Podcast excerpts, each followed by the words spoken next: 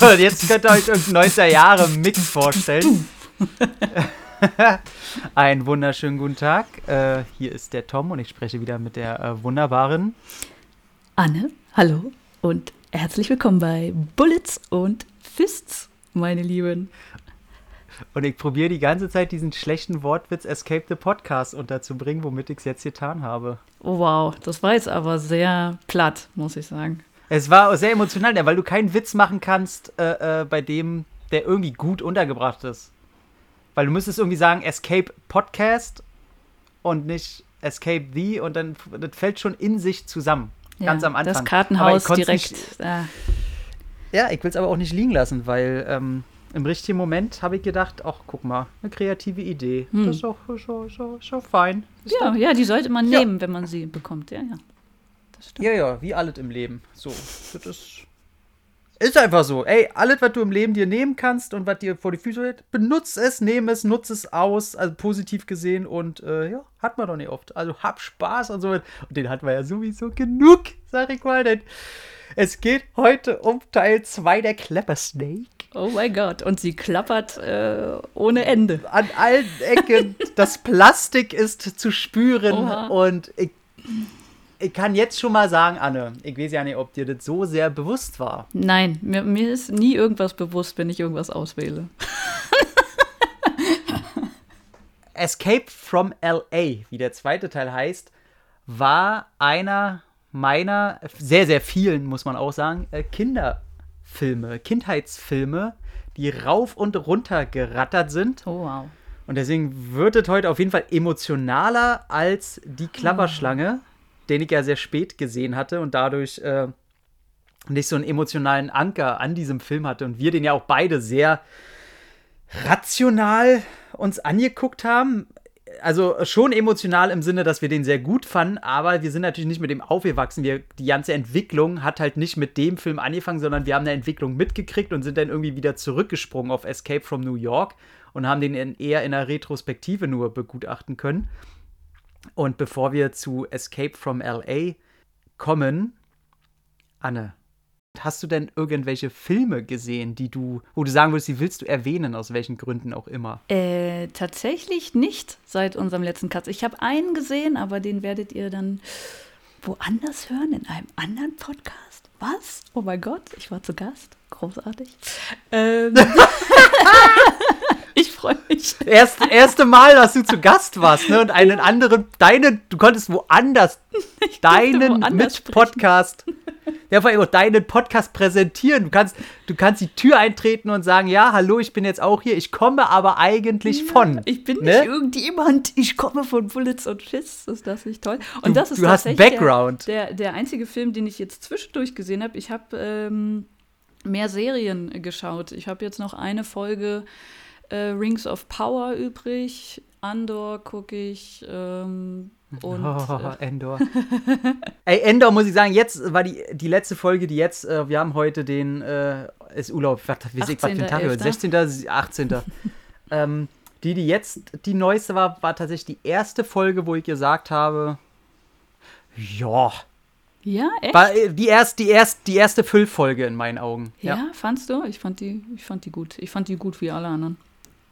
Ähm, genau. Also ich bin gerade tatsächlich viel am, am Serien gucken, eher nicht so sehr Filme. Naja, jeder hat so seine Fehler, war, kann man halt nichts. Ja, also da wirst mich ja trotzdem nicht ausladen, insofern. Auf keinen Fall. Nee, äh, Serien komme ich erst ja nicht hinterher. Ich habe jetzt, wie gesagt, nur Endor. Ähm, guck ich ich gucke ja nicht mal Cobra Kai oder so, obwohl ich. Das ist das Komische, wenn ich Urlaub habe und man eigentlich sagt, oh, dann halt mal Zeit, dann nehme ich mir so zwei, drei Tage, wo ich hintereinander weg nur Filme gucke. Ich habe jetzt seit knapp einer Woche Urlaub. Ich habe zwei Filme, anderthalb, anderthalb Filme geguckt. Zwei Filme, irgendwie sowas. Irgendwie komme ich nicht dazu, Filme zu gucken. Hm. Und habe jetzt auch nicht so viel geguckt. Ich gucke die Phantasm-Reihe gerade das erste Mal. Da kannte ich immer nur den ersten Teil, bin jetzt bei Teil 5. Die mag ich sehr. ein, ein sehr, eine sehr schönes äh, Kabinett des Kuriosen, anstatt dass es ein Horrorfilm ist. Ich habe ein bisschen was anderes erwartet, aber das wirkt alles so ein bisschen wie eine Gänsehaut-Folge für Erwachsene in fünf Mhm. Teile.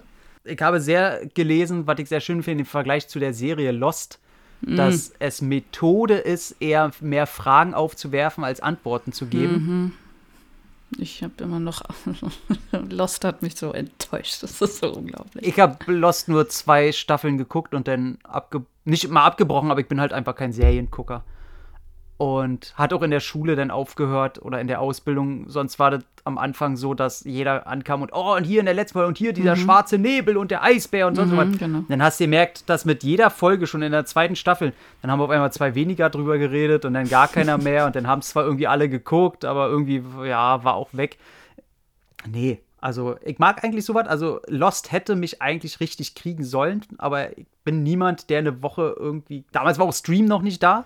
Du konntest ihn nicht abrufen und gucken, wann du wolltest. Und ganz ehrlich, mich gezwungenermaßen in der Woche um 20 Uhr irgendwo hinsetzen, um eine Serie mit Werbung zu gucken, das fand ich damals schon einfach ein No-Go. Von daher, äh, nee. Und was an, ich habe äh, einen Film geguckt, den ich halt auch, ah nee, da, den habe ich schon gepostet bei Dingenskirchens. Äh, Roadhouse habe ich geguckt, Mhm. den ich ja auch woanders besprechen werde. Was? Ja. ich ich gehe äh, wieder fremd und habe ihn das erste, im Grunde das erste Mal gesehen, weil ich habe noch zwei, drei Frames hatte ich noch im Kopf, den muss ich als, sehr, als wirklich Kleinkind muss der nebenbei irgendwo gelaufen haben. Ich weiß, dass meine Mom Patrick Swayze geil fand. Warum auch nicht? Komplett richtig, komplett richtig. Meine Mom hat äh, einen sehr guten Männergeschmack. Ich finde, äh, komplett immer dasselbe Beuteschema. Also Patrick Swayze, Michael Dudikoff, Van Damme. Irgendwie alles dasselbe in grün. Mhm. Denn habe ich den geguckt und Markus jetzt mal weghören, falls der früher rauskommt als. Nee, wird er nicht. Der ist ja geil. Hast du den schon gesehen? Ich- Roadhouse. Ich glaube nicht. Also allein die Story, und der geht knapp, der geht eine Stunde 54 und die Story ist, dass er halt der geilste Rausschmeißer ist. Ja. Und er kommt in den Club und er ist halt einfach der Geilste. Er stellt neue Regeln auf. Und er ist, er ist nicht so, dass er in diesen Club kommt, weil er da irgendwen kennt und, und da mal aufräumen will und das nicht gut findet, sondern er wird einfach angeheuert, weil alle wissen, er ist der geilste Rausschmeißer. Und ich fand das immer so Quatsch. Und dann ist mir eingefallen, warte mal, du stehst ja auf die Foot Soldier-Reihe aus England, wo es jetzt schon fünf Teile gibt, die ja nach einer wahren Geschichte ähm, ist. Und da dreht sich das ja darum, dass in den 2000ern auch der krasseste Türsteher in England auf einmal mega was mit Drogengeschäften und so zu tun hat. Und dann zeigen sie, wie das da abläuft. Und du denkst dir, fuck, Roadhouse ist gar nicht so unrealistisch. also, also Roadhouse ist halt die 80er Jahre Neon, Glanz, Blues, Jazz unterlegte 80er Jahre Klopper-Action-Version. Aber ist schon geil. Und du weißt, wer nicht pariert, marschiert. weißt du Bescheid. Ähm, Und ja, die zwei Frames, die ich im Kopf hatte, eine davon hat noch gestimmt. Ah ja. Es, es kommt ein Tod vor im Film, den ich sehr, sehr viel melodramatischer abgespeichert hat in meinem Kinderkopf. Mhm. Das, äh, Und äh, einen, den ich richtig abgespeichert habe, ist, wo ein riesiger Monster-Truck über Autos fährt. Ja, das ist doch das Das Wichtigste, was man, was man sich so Als merkt Kind als Kind, oder? Das mit dem Monster Truck, das Ja. wurde bei meinen Kindern auch. Monster Truck. ja. Und äh, ja, die, ach- die 18er Härte, die ist, also da, dass er früher ab 18 war, ich glaube, er ist jetzt auf 16 runtergestuft, aber der ist schon, der ist schon härter. Und Patrick Swayze, ey, geiler Ficker. Mhm. Geiler Ficker. Und du hast natürlich. Ach, wie heißt er hier? Ach, nein! Hm. Wie heißt er, der Totengräber von Ghost, Ghost Rider? Äh, ey, Mann, der, der immer schon alt war. Warte mal, das suche ich jetzt raus. Das ist. Patrick Stewart. Ja. Der war Ja, auch schon immer alt. das stimmt. Das stimmt aber wirklich. Ich meine, ich meine, tut mir wahnsinnig leid, aber das, sowas macht mich gerade fertig. Ihr werdet jetzt drin schreien. Aber es ist Sam Elliott. Hm, ja, ja, ja. ja. Geil. Mhm. Oh, der geile Typ, ne? Ey, Sam Elliott, ohne Scheiß, ich will als Mann einfach aussehen wie Sam Elliott. Wenn du das alt ist- bist, meinst du? Nein, jetzt Oder schon. jetzt schon? Ja, Der sah ja auch nie jung aus, soll mir keiner erzählen. Ja. Und der äh, gibt auch einen, ich glaube, der ist, der ist schon verstorben, mit dem ich den immer verwechselt habe. Aber da suche ich jetzt nicht, weil ich nicht mal weiß, aus welchem Film, weil ich die immer verwechsel und ich immer nie weiß, ja, da hat Sam Elliott oder der andere mitgespielt. Mhm. Beim anderen fällt mir aber der Name nicht ein, also kann ich nicht mal nach Filmen suchen. Nee, das war schön. Ich gucke gerade die äh, B-Movie-Fortsetzung Roadhouse 2. Mm. Und die ist halt genau das, was man denkt. Das ist die B-Movie-Videotheken-Version von Roadhouse 2. Mhm. Mhm. Und ist damit äh, okay, sag ich mal.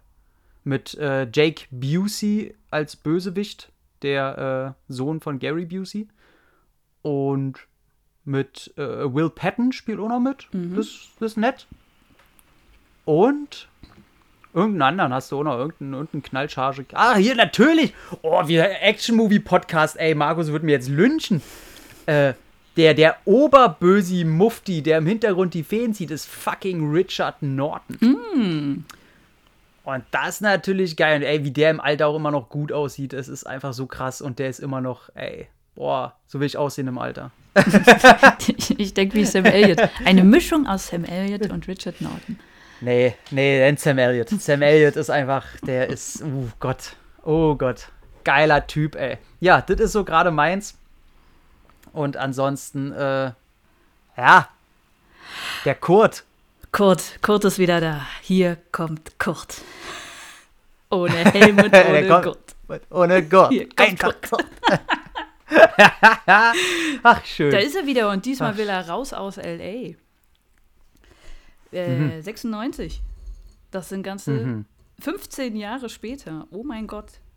Äh, Mhm. Auf der schönen DVD, die du mir ja wieder netterweise geliehen hast, gibt es keine Extras. Schade, schade. Hier steht ein Action-Thriller mit hoher Drehzahl. Diesmal Oh Gott, von der Los Angeles Times. Die muss es wissen, weil es geht ja um LA. Ne? Hm. Äh, ich lese mal hier nur die Hälfte von diesem Absatz vor. Im Jahr 2013 erreicht Snake Plissken das von einem gewaltigen Erdbeben der Starke 9,6 zerstörte LA.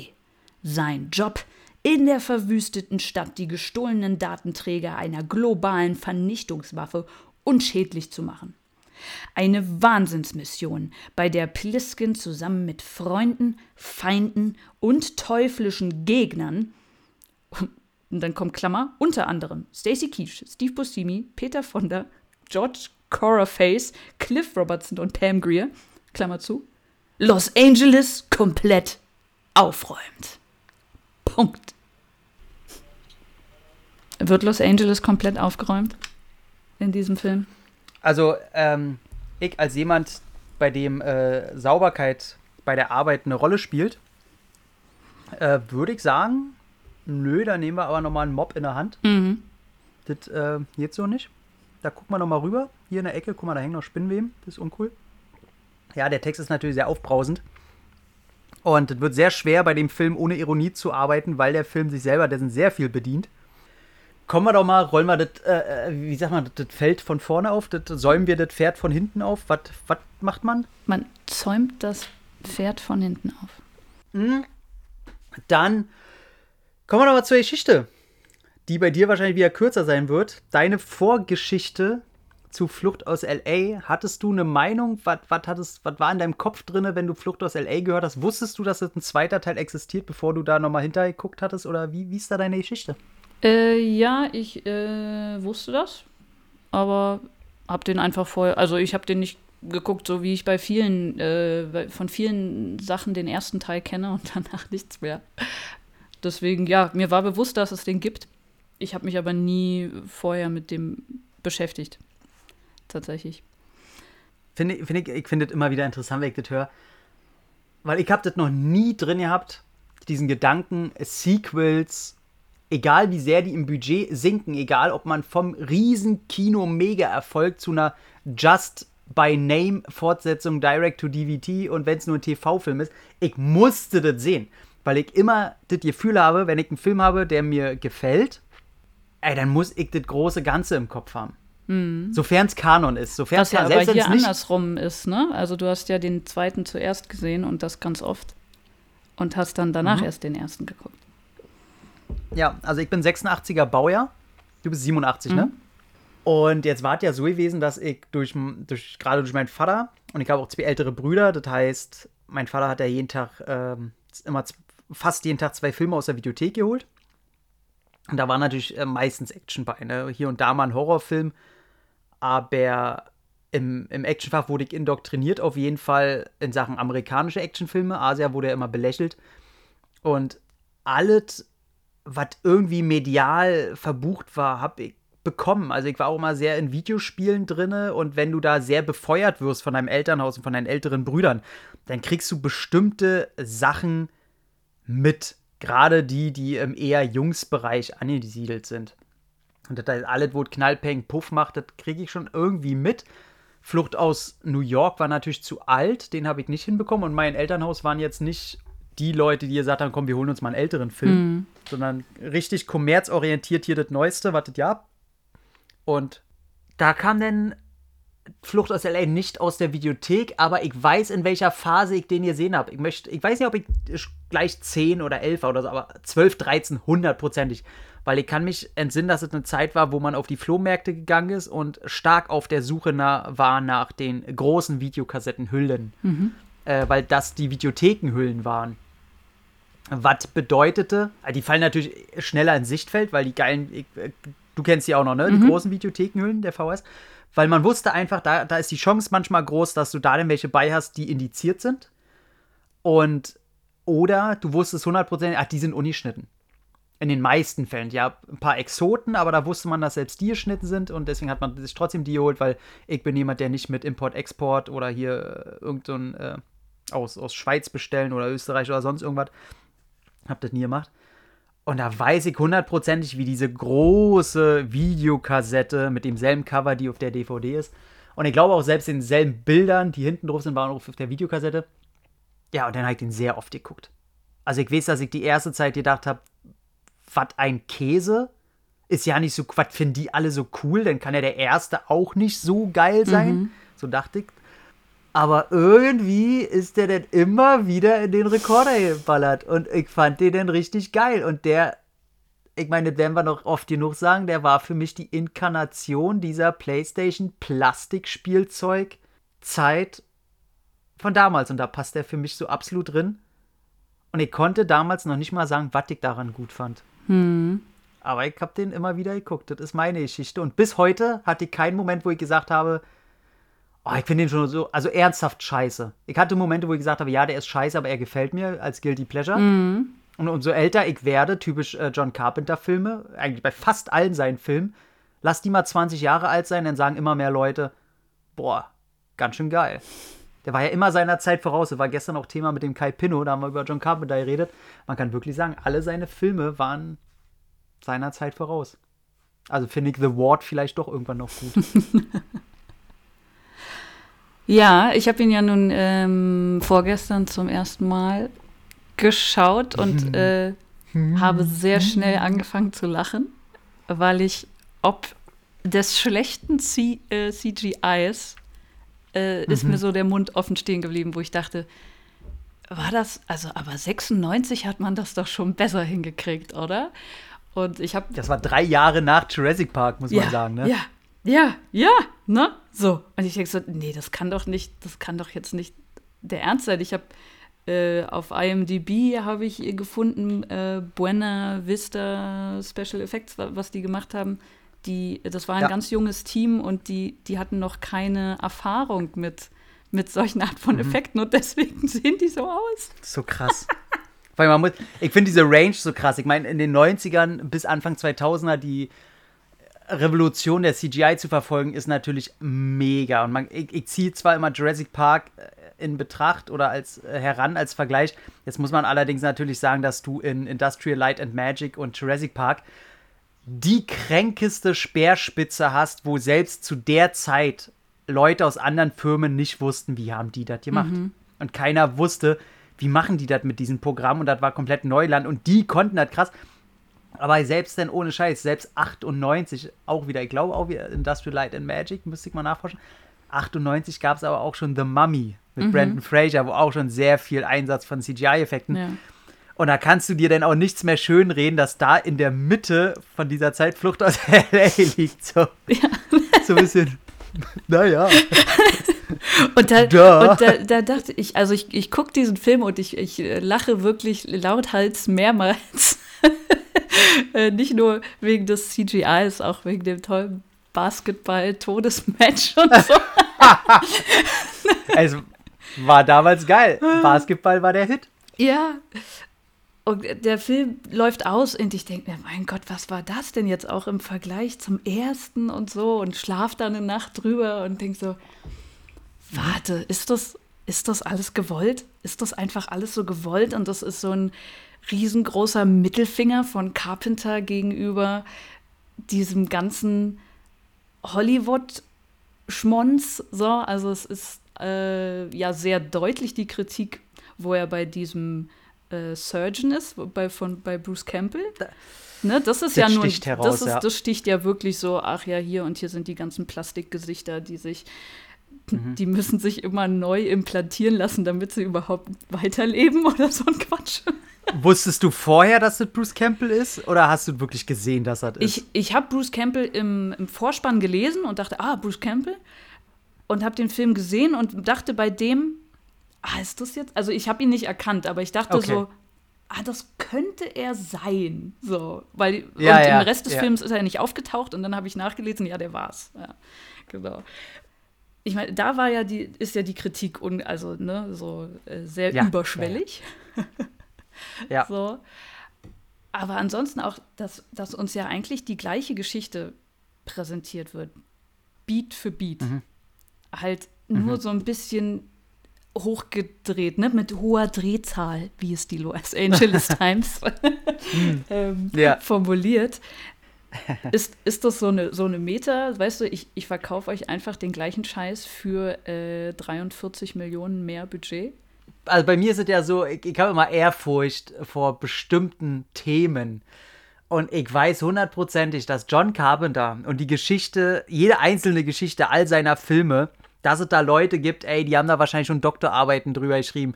Die, die wissen Sachen und interpretieren da Sachen rein, die, die wir nicht sehen oder sonst was. Deswegen will ich jetzt auch nochmal sagen, das ist halt so, wie wir es jetzt mit unserem Background auffassen, ne? Dass das natürlich, wenn wir irgendwelche Infos da nicht kennen, so und so gemeint ist, ne? Wissen wir?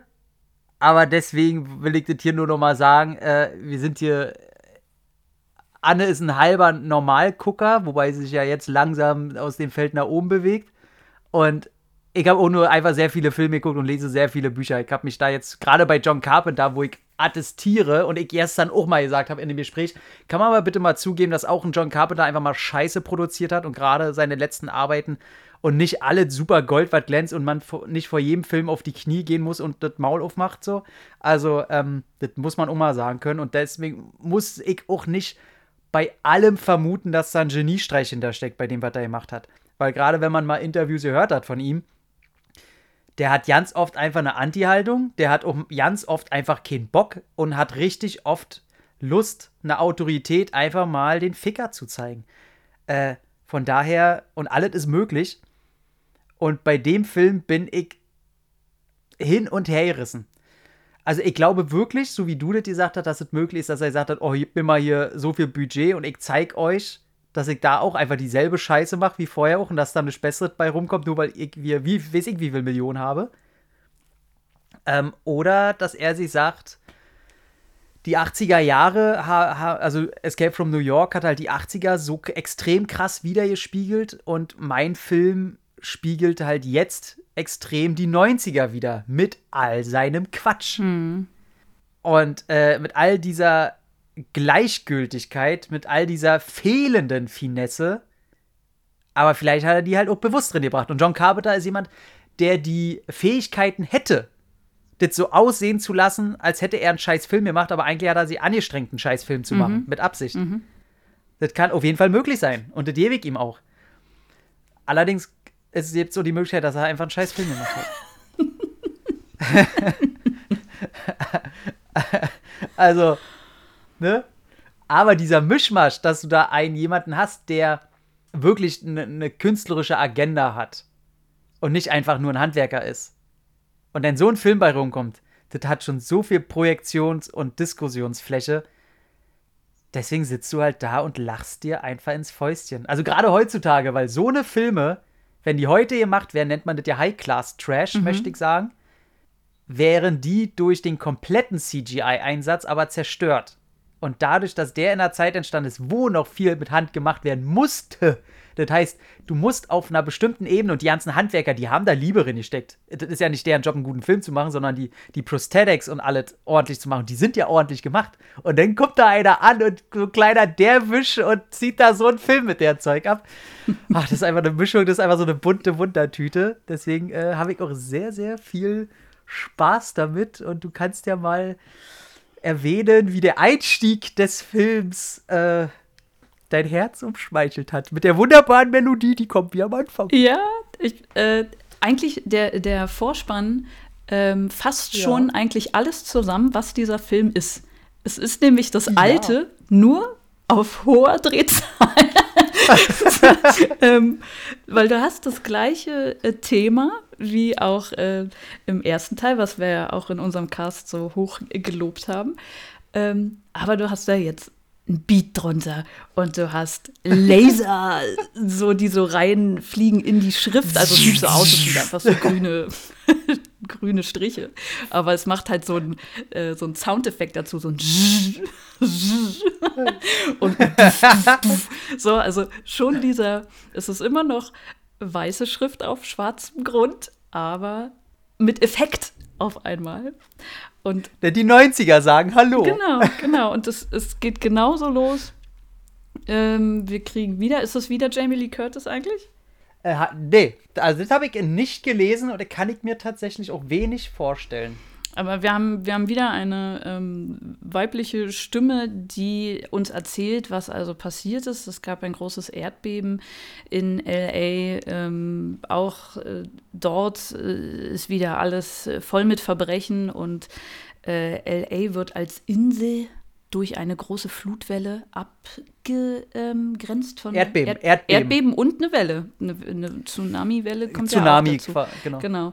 Ja ist also jetzt eine Insel, wo all äh, diejenigen raufkommen, die, äh, wie sagen Sie es, die ausgebürgert werden. Also alle, die sich irgendwie einen Fehltritt mhm. leisten, die werden dahin deportiert. Mhm. Sprung auf 2013 und dann kommt er wieder. Dann geht es eigentlich Beat für Beat, ist es die gleiche Geschichte. du hast wieder. Also vor allem auch wie. Er, er, hat sich ja nicht mal angestrengt, irgendwie, dass er anders angeflogen kommt, dass er da anders hingebracht wird. Er ist aber genau dasselbe. Er hat sogar also, die originale gleiche Klamotte an, die er 81 getragen hat. Das sind komplett die ja. gleichen Klamotten, die auch immer noch oder wieder gepasst haben dann. Äh, ich dachte ja. so, echt jetzt? Er hat sogar das gleiche an. Er hat jetzt irgendwie. wann hat der, wann hatte LA gespielt? 98? 98, ich glaube ja. ja. Ich glaube ja, 98. Er hat jetzt ja. 15 Jahre die gleichen Klamotten Also ich sehe ich seh schon ein Prequel-Comic, wo es darum geht, dass irgendein Dieb seine Klamotten geklaut hat und er ihn nachjagt, damit er sie endlich wieder hat, damit dieses, er hat wieder die gleichen Klamotten an auf einmal Bedeutung hat. Ja. Weißt du, irgend so ein Scheiß. Ja. Nein, der hat einfach 15 Jahre seine Scheiße da nicht gewaschen, er hat da seine vollgeschissene Buchse an, ist einfach widerlich, eklig. Mhm. Aber ist trotzdem, trotzdem immer noch übercool. Der erste Satz ist wieder Call me Snake. äh, ja. Und du denkst schon bei dem ersten Satz, nee, ich mach hier ja nichts. Ja, ja, genau. Also da, da habe ich es auch gespürt. Im ersten Teil so, da habe ich, ne, hab ich mir das angeguckt und da war ich noch nicht so, so wie du, dass du, oh, nervt mich dieser Typ. Aber ey, jetzt im zweiten Teil dachte ich echt so, oh, echt jetzt? Schon wieder? ähm, weil, da, da, da, weil ich ja auch an Drehbuchen, Drehbüchern rumwerke, ne? Wenn er halt die, äh, äh, die Fans abgreifen will, ne? Dann hätte ich an seiner Stelle, also entweder gehst du den Weg, dass er sagt, call me whatever. Hm, so, genau. irgendwie sowas, weißt du? Oder dass, bevor er irgendwas sagen kann, der andere sagt, ja, ja, halt's Maul, komm jetzt mit, ich, hab, ich, ich will ja nichts von dir hören. Sodass du unterbrichst mhm. mit irgendwas. Mhm. Aber doch nicht wieder Call Me Snake. Call Me Snake, ist einfach komplett das Gleiche. Er läuft wieder durch diesen Komplex da durch. Es werden diesmal wirklich Leute äh, auf den Stuhl gesetzt. Äh, Im ersten Teil hat man das nur so als Durchsage gehört, dass Leute auch äh, statt, äh, naja, sie haben, es wird gesagt, äh, ihr könnt euch entscheiden, das hier zu beenden oder irgendwie so. Da wurde es so angedeutet, Ja, ja. ah, okay, du, du hättest irgendwie dich umbringen lassen können. Saßen da keine auf. ah, Du hast die Stühle ja gesehen im ersten Teil, da saßen keine drauf im ersten? Hat man die gesehen? Weil ich war, ich war überrascht, dass also jetzt im zweiten Teil das so, du hast ja zappeln sehen, so. Äh, ich glaube nicht. Kannst du aber recht haben, kann sein, dass ich. Weil ey, du hast einfach zweimal dieselben Szenen, kann Ja, sein, ja. dass ich da welche verwechsel. Ähm, und dann kriegt er wieder seine, seine Mission. Und zwar ist es diesmal nicht der Präsident, sondern die Tochter des Präsidenten, die eine sogenannte Blackbox äh, geklaut hat. Und du siehst das in, ähm, ja, eigentlich einem, einer Virtual Reality. Die tippen da so auf so einer kleinen Disk, äh, tippen die drei Nummern ein und zack, bist du direkt in so einer Virtual Reality drin, äh, in so einer Videoaufnahme, wo du siehst, wie die äh, Tochter halt was klaut und dann so ganz, ganz schlimm in der Air Force 3, nicht One.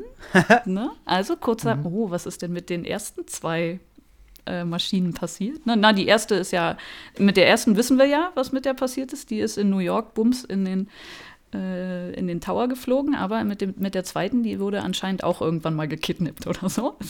Aber äh, gut, dass du das so sagst. Ich hab das ja nicht als irgendwas angesehen. Ist das nicht in echt so, dass.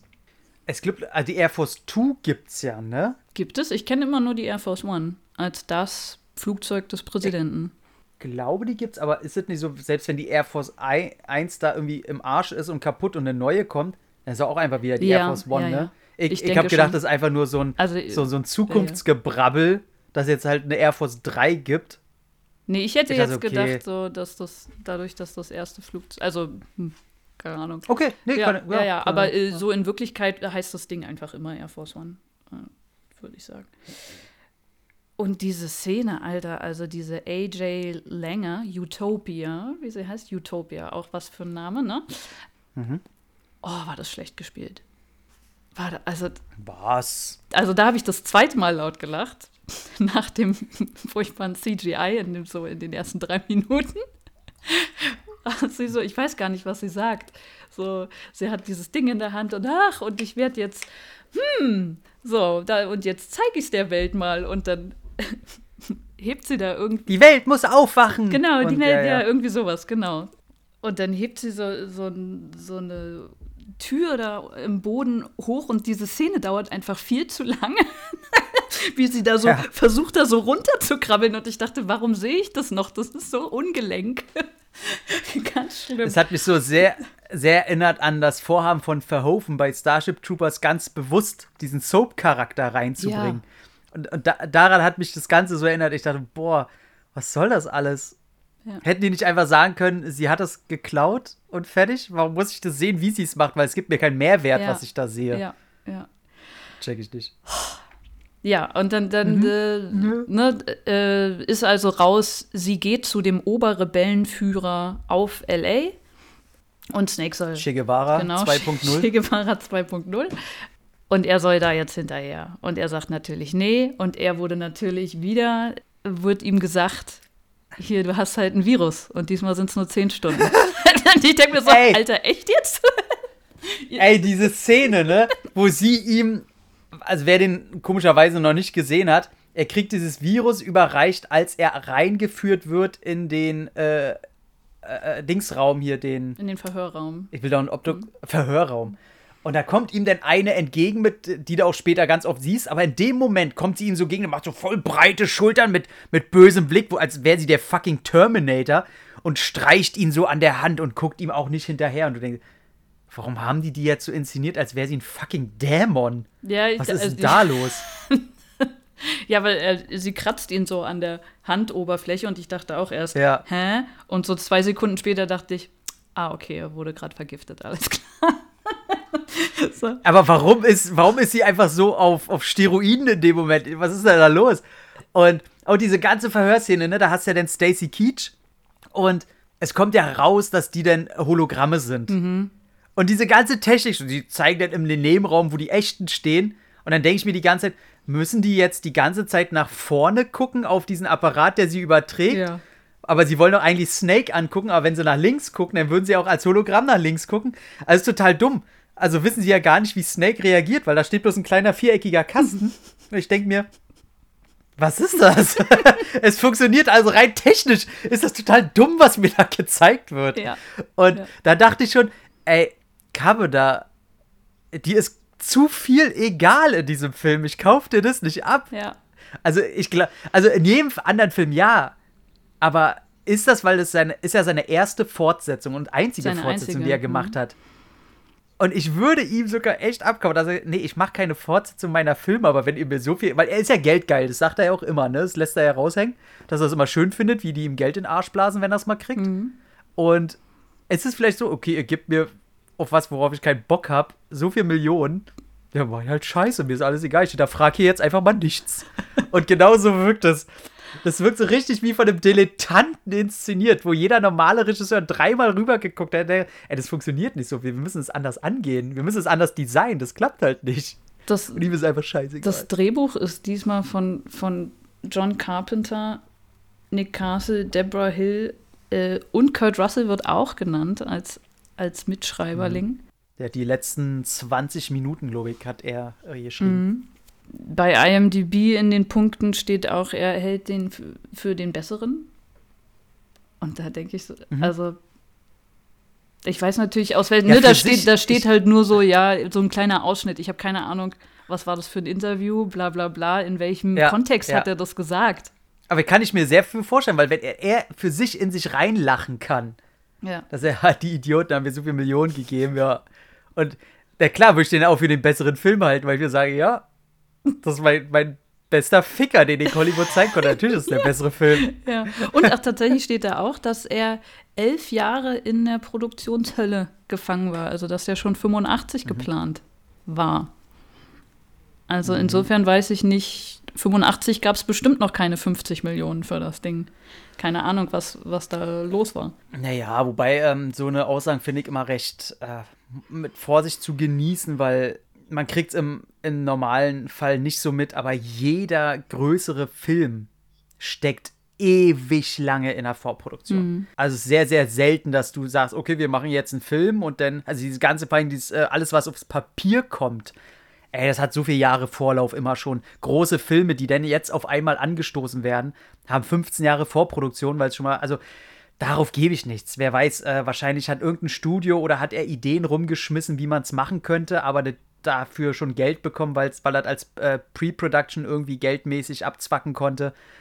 Und dann zählt das ja mit rein. Also die, so eine Aussagen, da sage ich immer, hm, naja, nee, ja. Ja, ey, ganz ehrlich, und dann, dann kommt ja schon, also diese ganze, ey, wie das alles anfängt. Also er will ja alle dann auch totschießen, ne? Dann kriegst du danach, oh, das sind Hologramme. So. Fand ich noch okay. Ich hätte auch, wenn ich den ranhole und ihm irgendwas sage, wäre ich auch vorsichtig mit dem Typen so, weil der ist ja so ein bisschen unberechenbar. Dass die generell sich als Hologramme dahinstellen, okay. So. Dann hast du, wird der neue Präsident vorgestellt. Hm. Mr. Ben Parker aus äh, Spider-Man.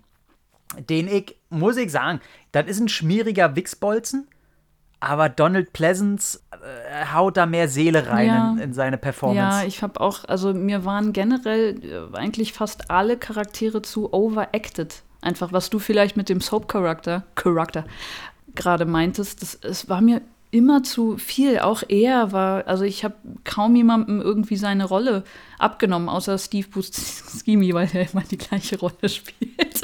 so als der kleine Nerd, der zu viel redet. So alle anderen waren mir einfach viel zu drüber und er auch. Also so. Ugh.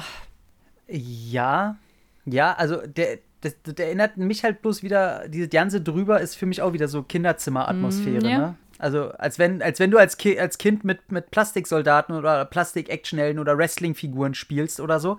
Genau so agiert er mit seinen Figuren in diesem Film. Ähm, so wie so eine verspielte Kinderzimmer-Operette. Aber dann fängt dieser Film an und ich dachte, selbst damals, als es rauskam, wo mhm. man sich noch null mit CGI wirklich auseinandersetzen konnte, dann kommt er in. Ey, da sind so viele Szenen einfach mit diesem Das Phallus, das Phallus-Symbol, das ist ja mehr ein Torpedo, mit dem er da fliegt, ne? Das ist ja so ein. Das ist einfach nur ein riesiger Black ja. Cock auf jeden Fall, wo also, er reinsteigt. Er, er steigt da ein und meinte, ah, oh, ein Penis. ja, nehme ich. Jetzt aber voll, deswegen haut er ihn auch auf mehr Prozent Geschwindigkeit. Ja, genau. Auf, auf Alles hoher gibt. Drehzahl. Auf hoher Drehzahl. Ähm, und allein wie er da einsteigt, ne, diese ja, Übergänge, die ja. damals auch schon kack fand. Du siehst diese ja. schlechten CGI, wie sein, sein dieses Verdeck aufgeht. Er reinsteigt, du siehst, okay, er ist jetzt da irgendwo in so einen gebauten Kack eingestiegen, wo, wo sie am, an der Seite einfach so ein bisschen dran rütteln, weißt du? Es sieht so kack, er sieht einfach so kacke aus. Und dann wird es ja noch schlimmer, wird er da reingeschleudert ins Wasser. Jetzt muss man sagen, okay, äh, diese Wasseranimations-Dinger, die gab es als Preset in der Form, wie es heute existiert. Heute haben wir ja diese Superfirma, die sich nur auf Wasseranimation spezialisiert, die ja für alle großen Filme halt arbeitet, die überall engagiert wird. Und da, äh, die sind, in fünf Jahren sind die halt so weit, dass du Wasser nicht mehr unterscheiden kannst, egal in welcher Situation. Ähm, die gab es damals natürlich nicht, ne? Ist okay.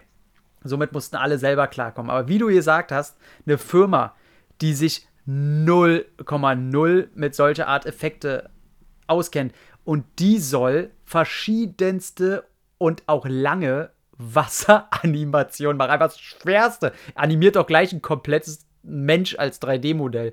Und er knallt da runter und es sieht einfach alles scheiße aus. Und dann kommt für mich echt einfach nur das Schlimmste wo er da unten lang fährt. Also ich fand schon scheiße, wo er durch dieses Riesengebäude fährt und man sieht die Glassplitter als 3D-Raster-Effekt in seinem Display. dachte, oh Gott, Leute, okay, jetzt äh, Atari so, ihr fällt das.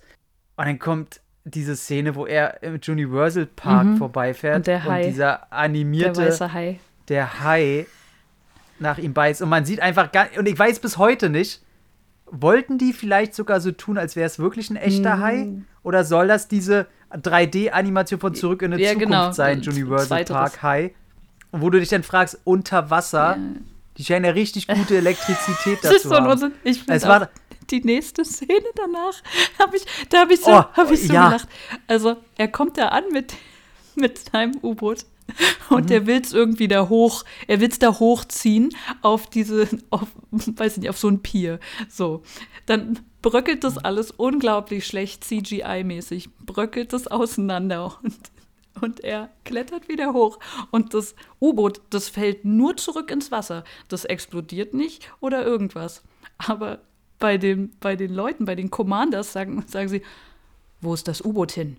Wir können es nicht mehr sehen. Und ich denke so, hä? Es ist doch einfach nur wieder zurück im Wasser, da wo es vor fünf Sekunden auch noch war. das ist doch bescheuert. Ey, noch besser. Noch besser. Also das, ist schon, das ist schon glorreich, da muss ich auch sagen. Das ist glorreich. Was ich noch geiler finde, ist, wo er oben ankommt und aus dem Ding ja, aussteigt. Das ist ja genau das Gleiche, was siehst, du gerade erzählt hast mit dem Aussteigen. So. Nee, da ist noch schlimmer. Ja. Da ist noch schlimmer, weil du siehst, dass sie einfach nur übers gesamte ja. Bild eine graue Masse gezogen haben, was die Kante genau, vom U-Boot genau. sein soll. Und im Hintergrund wahrscheinlich einfach nur irgendein schwarzes Plastik ja. aufgestellt haben. Und er steigt halt einfach nur vor diesem Plastik auf. Ja. Und dadurch, dass du vorne eine schwarze Kacke soll es suggerieren, als wenn er gerade aus was genau. aussteigt. Und du denkst dir so, Hauen und Pappe für 2,50 Mark. Ey, sieht Leute. Ganz, ganz, es sieht ganz, ganz furchtbar aus. Ich fand auch süß, wie er versucht, mit der Hand dieses Ding festzuhalten oder hochzuwuchten. Ich denke mir so, das ist doch ein U-Boot, das wirkt, wiegt mehrere Tonnen. also so stark bist du nicht, Snake Plissken. Sorry. äh, ganz ehrlich. Das war einfach nur, vor allem auch wie er schon im Wasser den Leuten den Ficker zeigen will, dass er sofort irgendwie auf 85 Prozent da ja, hoch oder so. Und die sagen ihm vorher, die sagen ihm vorher noch, ey, Snake, pass auf, da, wir haben da viele Indifferenzen da und viele Gegenstände, pass auf, wie schnell du da. Das ist ein guter ja, Rat. Ja, ja, und er sagt, ich hab doch keine Zeit. So. Ja, super. Genau. Mega. Alter, Alter, ganz unschuldig. da sitzt du auch einfach nur da und denkst dir, was ist hier dann, los? Dann tauchen da und so ein paar Surfer auf, die da einfach nur so, mhm. also so, so, die kommen so ins Bild aber sie machen nichts.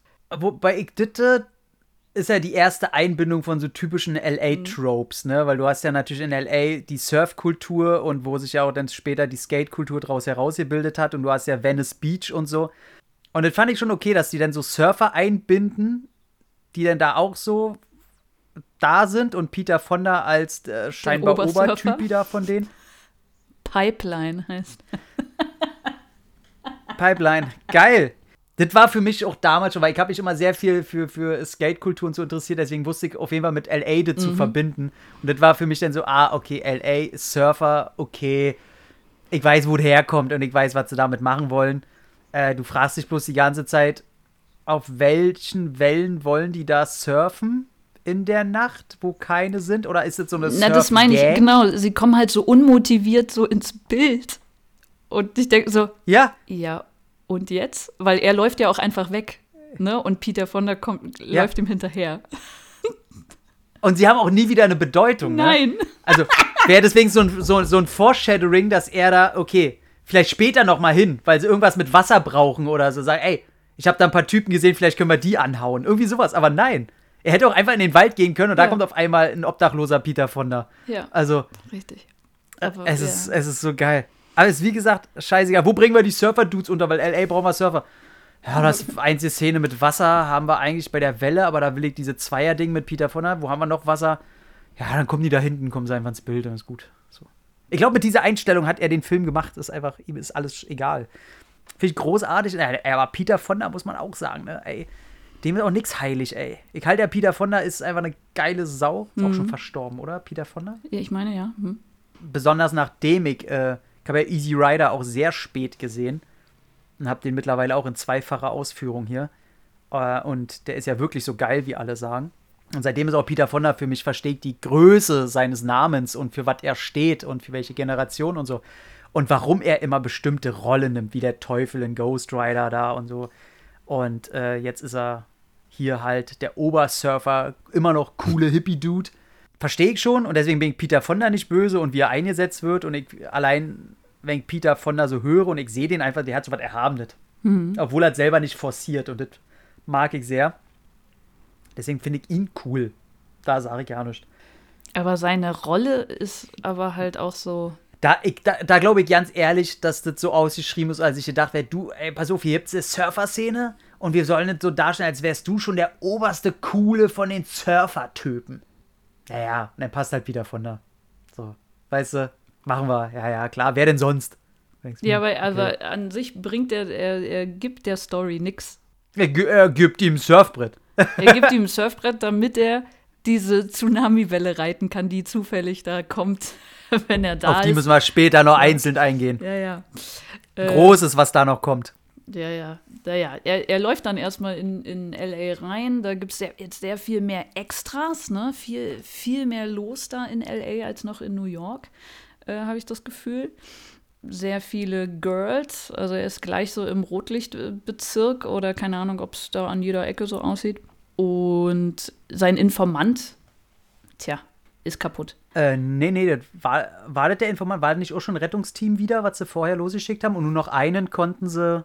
War das nicht? Nee, ich so hab's nicht. Mit, ich, ich dachte, es wäre so der sozusagen eingeschleuster. Also seine, wie sagt's die Uhr? seine Zielperson oder irgendwie so, seine Kontaktperson, glaube ich, wird gesagt. Irgendwie sowas. Irgendwie, irgendwie so. Sowas. Egal, der ist aufgespießt. Der hängt, Bums. der hängt da perforiert an der, den nehmen sie als äh, Zielscheibe für Messerwurfspiele. Und dann kommt auch schon diese uncoole Szene mit der Waffe. Also ist halt ein Typ, der wirft halt Messer auf seine Zielperson. Die Zielperson hängt längst tot an der Wand. Und, aber sieht noch recht frisch aus, wo, mhm. wo ich ja mal hingucke, okay, die soll da schon lange hängen, die würde anders aussehen, die Leiche, aber das wäre so ein Ding, wo ich immer dran rummecker. Und Pliskin ist zu ihm gleich wieder so, so abweisend, so, so, so asozial, ne, zu ihm. Er, er ja, will halt mit ihm nichts zu tun haben, fragt nur, ey, wo ist Cervo? Und ja, daraus ent entsteht so, okay, die beiden können sich gleich so auf, auf, erster Nasenlänge nicht leiden, obwohl der andere eigentlich mit seinem ersten Spruch ihm eher zugetan ist, sagt, ey, willst du auch mal werfen hier so? Mhm. Ey, ich wette, du schaffst es nicht so. Und ja, dann geht halt Snake raus, weil er dann rausgefunden hat, wo der angeblich ist von so einer, äh, von so einem leichten Mädchen, was er da fragt. Dann geht er auf der Straße, dann kommt dann der Typ mit irgendeinem so Dumpfdulli-Kumpel dazu. Ey, hier, ich hab mit dir sonst irgendwas. Und Snake läuft halt einfach weiter, bis der andere Typ ein Messer werfen will und genau in dem Moment dreht er sich um und er schießt den Typen. Und dann denkst du, hä? Ist auch wieder so Quatsch. Weil das ist nicht cool. Du konntest gar nicht wissen, wann er dieses Messer wirft. Und warum hast du ihn nicht gleich einfach erschossen, wo er seinen Mund aufmacht? Dann hätte ich gesagt, cool. So gleich mal das Maul gestopft. Ohne, Aber er wartet richtig so lange und das ist ein Moment, bis der Typ sein Messer zieht und das werfen will. Wo ich denke, nee, das macht's schon wieder uncool. Weil das schon wieder totaler Quatsch ist.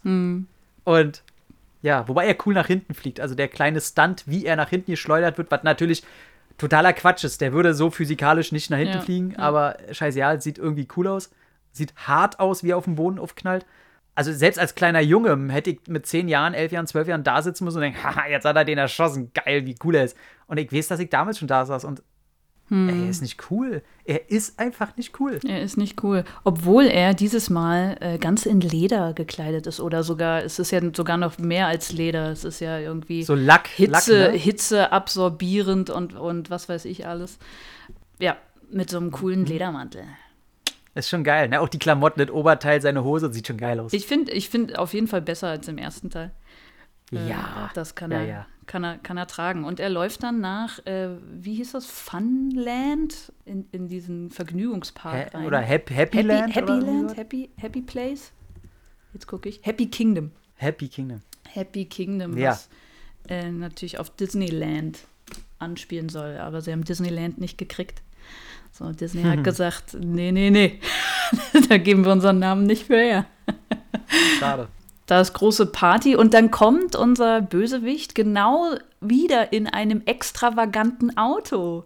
Diesmal es, sind es nicht Kronleuchter vorne dran, sondern eine Diskokugel hinten dran. Ach Mensch. ähm, und der macht da groß Parade. Und es sieht, es sieht cool aus. Da wieder viele, viele, viele Extras, äh, die da rumlaufen. Und dann äh, fährt Snake halt hinterher. Mit dem, er schnappt sich ein Motorrad, haut da einen runter.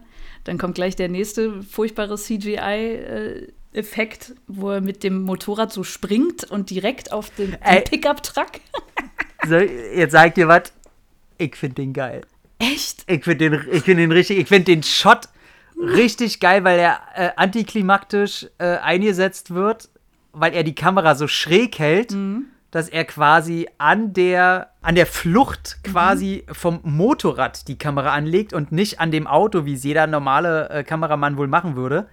Und dadurch springt das Ding so fast auf die Kamera rauf.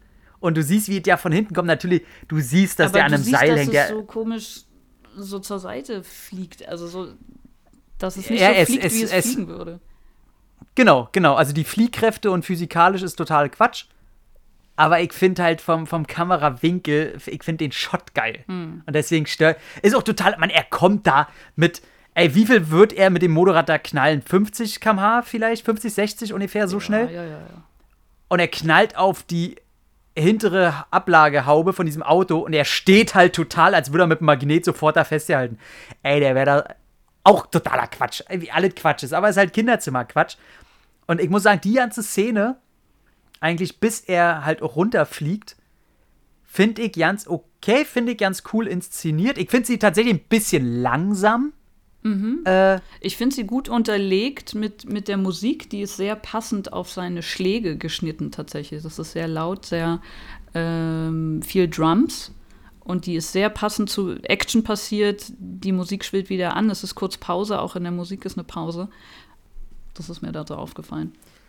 Na, und du siehst halt Snake mal wirklich das erste Mal seit dem ersten Teil eigentlich, wie er wirklich proaktiv zeigt, äh, dass er ins Geschehen reingeht und äh, da das alles macht. Ich habe nicht ganz verstanden, wie, die, wie der Bösewicht in dieser Welt funktioniert, weil er wird ja von allen bejubelt, von allen und jenen. Und die wissen ja, er ist der Heilbringer und weiß ich nicht, was alles. Und du siehst, wie, wie da ein Typ quasi von seiner Garde das Motorrad klaut und auf den zufährt. Da hätte ich mir gedacht, okay, würde nicht aber die ganze Masse, weil so schnell und krass ist er nicht unterwegs, dass man ihn nicht stoppen könnte, würde nicht ja, die Masse, die da steht, würde die nicht auch sofort auf ihn rauf? Ja, ich hatte auch tatsächlich, während Ja. die Szene lief, habe ich auch überlegt, würde die Parade nicht einfach stehen bleiben? Also auch die Autos? Damit Mhm. er das direkt, damit er ihn direkt konfrontieren kann? So, Alter, sag mal, was machst denn du hier mit meinem Typen? Ja, ja. weil die sind ja auch einfach total überlegen in der Mannzahl. Ja. Und das habe ich auch nicht ganz verstanden. Darüber denkst du natürlich nicht nach, wenn du den jetzt im Film guckst, weil die Szene an sich besser funktioniert als so viele andere Szenen in dem Film. Aber da habe ich auch gedacht, da, da merkst du auch das erste Mal, dass der Schurke, der Bösewicht, recht farblos ist. Also. Ja, ja, der hat an sich nichts, ne? Der sagt einfach nur, äh, das macht man aber nicht mit mir. So. Ja. so, ja. Okay. Ich meine, er, er wirft diese Wurfkugeln, diese Wirkwurf. Ah, die Bolas. Er wirft die, Bol er wirft die Bolas und äh, trifft Snake. Snake fällt runter und er fällt so, dass seine Jacke, sein großartiger Mantel, unten äh, am Boden irgendwie festhängt, dass er ihn jetzt ausziehen muss. Da dachte ich so, mhm. hä? Wie, wie soll das gehen? Keine Ahnung. Ähm, aber Weil jetzt das haben wir, Drehbuch braucht. Jetzt, jetzt haben wir halt den, den Snake ohne Mantel wieder, weil in Teil mhm. 1 verliert er ja auch irgendwann seine Jacke. Ja. Und das ist genau der Moment, äh, wo wir jetzt so einen äh, Mexican Standoff haben mit drei oh, anderen. Ey. Das, ist so, das ist so peinlich einfach. mit drei anderen Leuten. Und alle, äh, alle haben ihre Waffe und er so sagt, nein, nein, nein. Er hat so eine, so eine Dose in der Hand. Wir schießen erst, wenn die Dose, ich werfe die hoch, wenn die auf dem Boden landet. Und die machen natürlich, die sagen alle, ja, klar, machen wir. und er wirft Alter. die Dose hoch und knallt alle ab und sagt danach, und die Dose fällt runter und dann sagt er, draw. Oder zieh. Ich denke mir so, so uncool. Oh Gott. Und dazu hast du auch noch so typische Western-Musik tatsächlich. So. Ja, ja. Äh, denkst auch so, da weiß ich, also, das ist der größte Moment, an den ich mich in der Kindheit aus diesem Film erinnern kann, weil ich. Äh, vielleicht ist es der erste, an den ich mich generell deswegen erinnern kann, dass ich diesen Cringe-Moment hatte. Mhm. Diese Fremdscham gegenüber einem Film. Ja. Und das fand ich, weil das so uncool, ich oh nee, so, wie uncool ist denn ein Held? Ja. Äh, der ja nicht ist. Damals dachte ich natürlich, er soll ein Held sein. So, heute weiß ich natürlich, ist nicht mal ein Anti-Held. Für mich ist er einfach halt ein Proll, mhm. ähm, so ein bisschen. Ähm, da passt es dann natürlich besser, dass er das so macht. Und ich kann es mir jetzt besser herleiten, dass er halt macht, was er tun kann. Hauptsache, er überlebt und er, mhm. er scheißt auf so Heldenmoral-Scheiße. Ja. Deswegen kann ich es heute besser verstehen, macht aber die Szene halt nicht cooler. Also, das ist einfach so. Hätten sie nicht einfach rausnehmen können, er kann einfach wegrennen. so, ja, ey, ich find's wirklich, ich find's so schön, weil er rennt ja dann sogar weg, als noch mehr kommen, so, weil zweimal würde der Trick wohl nicht funktionieren. Ja, ja. Oh nee, nee, also das ist wirklich so, wo ich jedes Mal zusammenzucke. Das ist so, nee, nee. Er läuft ins nächste Setpiece, so, äh, und äh, wird gefangen genommen zusammen mit äh, Talisma, einer, einer Frau, die, die er im Gebüsch kennenlernt. so fangen die besten Freundschaften ja, genau. an, kann ich bestätigen. Und sie, sie kommen in ein äh, Krankenhaus. Ist es auch tatsächlich ein Krankenhaus? Ich glaube ja. Wo der, oh, wie heißt der denn direkt? Der, der Beverly Hills Surgeon oder The Surgeon of Beverly Hills, glaube ich, heißt der. Heißt er nicht sogar Sergeant äh, äh, Commander? Der hat, hat er nicht so, so einen Rang? Surgeon General, Surgeon General, General. of äh, Beverly Hills. Aber das, das heißt einfach nur der, also der Surgeon, so der, der Oberste. Also Schöner, der, Schönheitschirurg, der, der Oberste. Schönheits genau, genau. Also das ist kein militärischer Rang in dem Sinne. Gespielt von Bruce Campbell, den man äh, nicht erkennt. Also nicht, also wenn man es nicht weiß, also wenn man es weiß, glaube ich, ja. Dann ja. So, und ich hatte ja auch Weil, so dieses, ah, ist er das jetzt? So, ähm, von, aber eher so von, von der Sache, wie er spielt, habe hab ich das Gefühl. Also er spielt halt sehr mit, mein, ich meine, selbst seine Biografie heißt, glaube ich, The Chin. Sein, seine, mhm. Oder sein erstes Buch heißt The Chin, ist ja leider immer noch nicht auf Deutsch. Der hat äh, wunderbare Bücher geschrieben, die einfach nur wahnsinnig witzig sind, wo er über die, ja, einfach über Hollywood und Dreharbeiten und so schreibt. Und das ist einfach, das ist ja so ein am Boden gebliebener Mensch, so der ja auch mhm. auf Hollywood komplett scheißt, ne?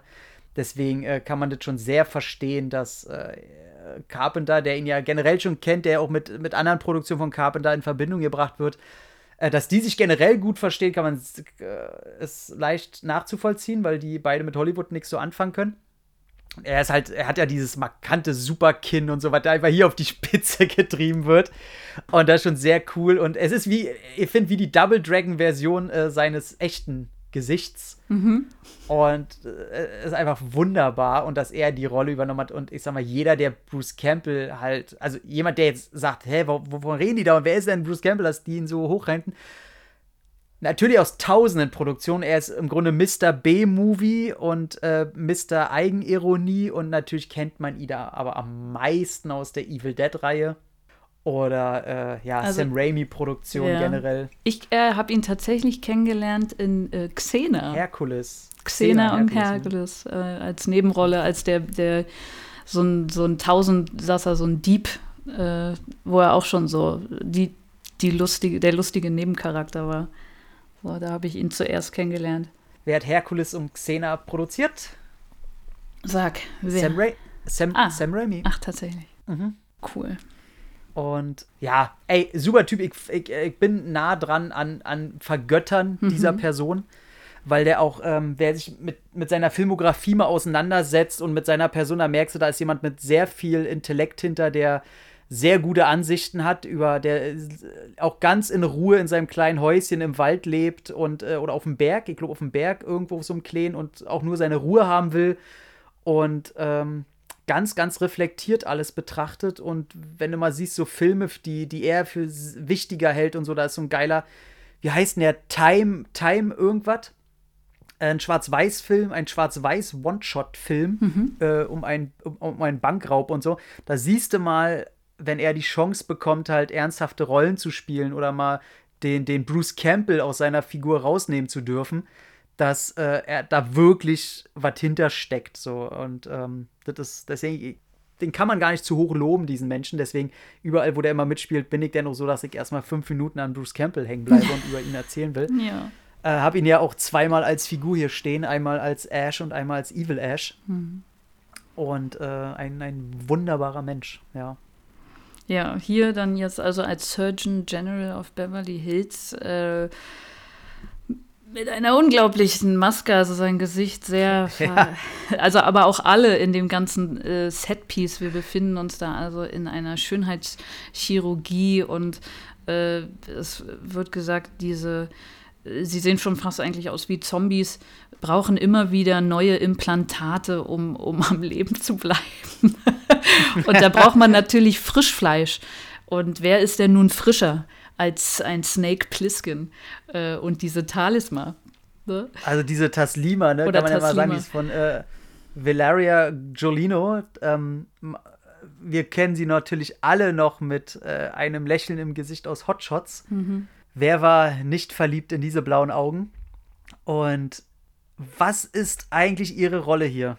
Also es ist, es ist keine Rolle. Es ist keine Rolle. Nee. Es ist ähnlich wie, wie äh, Peter Fonda. Das ist, er wird einfach von einem Setpiece ins nächste geworfen. Da sind irgendwelche Leute, mit denen man halt mal reden muss. Aber sie hat. So N NPCs, ne? Ja, ja, total. Die sind da beide gefesselt. Bruce Campbell will das eine Auge noch haben von Snake. Er schafft es, ihn da kaputt zu machen und sie rennen ins nächste Setpiece. So. Und, und ihre Brüste will er scheinbar. Ihre, ja, also mein sie sieht ja auch gut aus, ne? Ähm, aber pff, so, es ist so, ja. Und dann laufen sie und dann finde ich ganz schlimme Szene, wo sie dann sagt, äh, also sie sind da raus und dann sagt sie, mhm. ach, weißt du, ich bin gerade von, äh, ich habe mich gerade frisch von meinem Freund getrennt. Kann ich, kann ich dir nicht was Gutes tun heute Nacht oder irgendwie ja, so sagt sie. Und ich denke ja. mir, Why? Warum? Nein. Und dann aber auch noch mit diesem, ich habe mich frisch von meinem Freund getrennt. Alter, du bist da in dem Sündenfuhl LA. Das ist scheißegal, mhm. ob du. Aber nein, sie ist eine Frau. Sie muss das, das moralisch Richtige tun an dieser. Ich bin von meinem Freund getrennt. Naja. Ich darf das jetzt. was, na, was, was, ich schlimmer finde, ist, äh, wäre sie als äh, äh, sehr bettspringerisch, sag ich mal, sehr wirklich im negativ gutierten unterwegs gewesen, dass sie sehr schlampig mhm. dargestellt mhm. wird, schon von Anfang an. Ja. Und sie, sie, gleich probiert so, ey, ich bin übrigens von meinem Freund getrennt und so, mhm. dass man das als richtigen Trope die ganze Zeit ja. mit einspielt. Hätte ich gesagt, okay, ist ihre Figur, die wird halt so dargestellt, aber sie wird ja von Anfang an als eher so ein bisschen, ja, sie ist schon ein süßes Naivchen, sie wollen aber sehr schnell klarstellen, dass sie auch mit ihm mitkämpfen will und so, ne? Sie wird ja auch optisch jetzt so darstellt, dass sie eher jemand ist, der vielleicht auch mal Hand anpackt, auch wenn sie wahrscheinlich nicht immer ganz weiß wie, aber sie wird jetzt nicht als eine Person dargestellt, wo es jetzt nur ums Körperliche geht. Und dann kommt dieser Spruch und dann auch so komisch inszeniert, wo ich denke, i ist gerade richtig eklig. Ich fand es ganz, ganz schlimm, was ja aber dann auch wieder das von, von Teil 1 spiegelt in diesem Café. Äh, diese Frau, die ihn da auch einfach geküsst hat, wo du ja auch nichts gespürt hast, ne? aber hier finde ich es noch auf. Einfach so unnötig, weil du auch gar nicht weißt, wer sie ist. Wenn sie jetzt weiter eine Rolle spielen würde, ja, wenn sie ab jetzt, dass du weißt, okay, dieser Charakter führt ihn jetzt noch sonst wohin oder irgendwas. Aber nein. Nee, ich muss aber auch ganz ehrlich sagen, ich finde es gut, dass er erschossen wurde. Weil sie war sehr schnell eine Person, die mir egal ist. Und äh, ich, ich hasse einfach Personen, die vor sich hin stottern und unbedingt unseren Helden brauchen, um weiterzukommen und sich so an den hängen.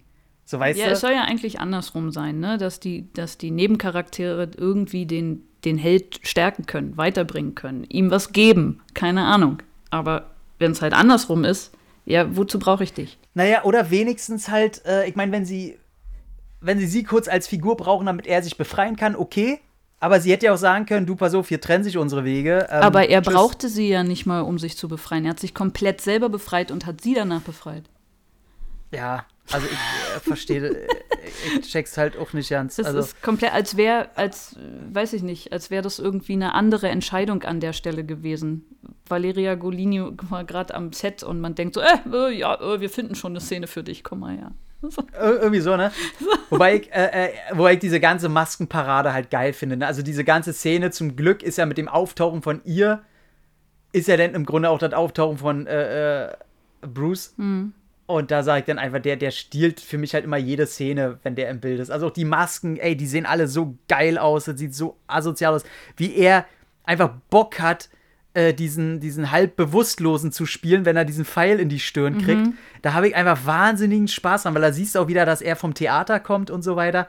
Absolut. Und- ich fand, diese ganze Szene war wunderschön, auch wieder, weil du mal, weil richtige Effekte hattest im Gesicht, ne? Nicht dieses blöde CGI. So. Aber am Ende war sie da komplett unnötig, weil er wurde gefangen Ja, ja. genommen, so oder so, und er hat sich selber befreit. Sie waren, sie, du hättest die Szene Ja. genauso spielen können ohne diesen Charakter. Und, und er will ja sogar äh, als erstes lieber sein Auge anstatt äh, von ihr ihr ganzen Körper, weil er sagt ja einmal, äh, falls ihr euch wundert, er sagt, er fesselt einmal komplett ihr, ihre Brüste an und sagt, die sind ja echt. Und äh, da merkst du, okay, die wird er ihr wohl auch abnehmen wollen und so. Das heißt, er hat zwei Personen, was du aber nicht brauchst, weil er will ja ihn und er befreit sich auch allein ja, genau. und hat im ersten Moment auch überhaupt gar keinen Bock, sie zu befreien, Genau, weil er sie, halt auch sie nicht ruft braucht. ihm noch hinterher, Alter. Äh, ach ja, genau. Sie sagt, ich kann dich hier rausbringen, du brauchst mich. Aber was du dann siehst, ist, nächste Szene, sie sind raus. Naja, also sie sagt ja noch nebenbei, die laufen ja in, den, in, den, in der Kanalisation rum und sie sagt ja, denn hier haben wir uns früher rumgetrieben, ich kenne die wie meine Westentasche oder wie, den, wie meinen eigenen Handrücken. Aber ganz ehrlich, Snake ist doch nicht doof, der wird ja wohl in der Kanalisation wissen, in welche Richtung er wenigstens laufen muss. Ich- also, also- das fand ich auch alles äh, äh, großen Quatsch. Wo, wo war denn, was kommt denn danach? Wo geht denn das danach hin? Geht das danach schon? Äh, dann, äh, kommt die? Fun, dann kommt die Fun Gun.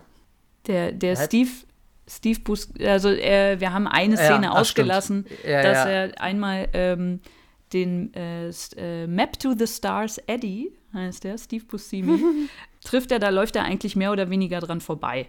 Steve Buscemi äh, labert ihn zu, dass er hier Map to the Stars hat, was natürlich auch so ein Ding ist, was in LA ganz groß ist, weil da die ganzen Stars wohnen und äh, er ist Gibt so ein bisschen der Cabby, der Gibt Cabby-Charakter, n- ne? So dieser, Genau. der Lustige, der schon immer hier war.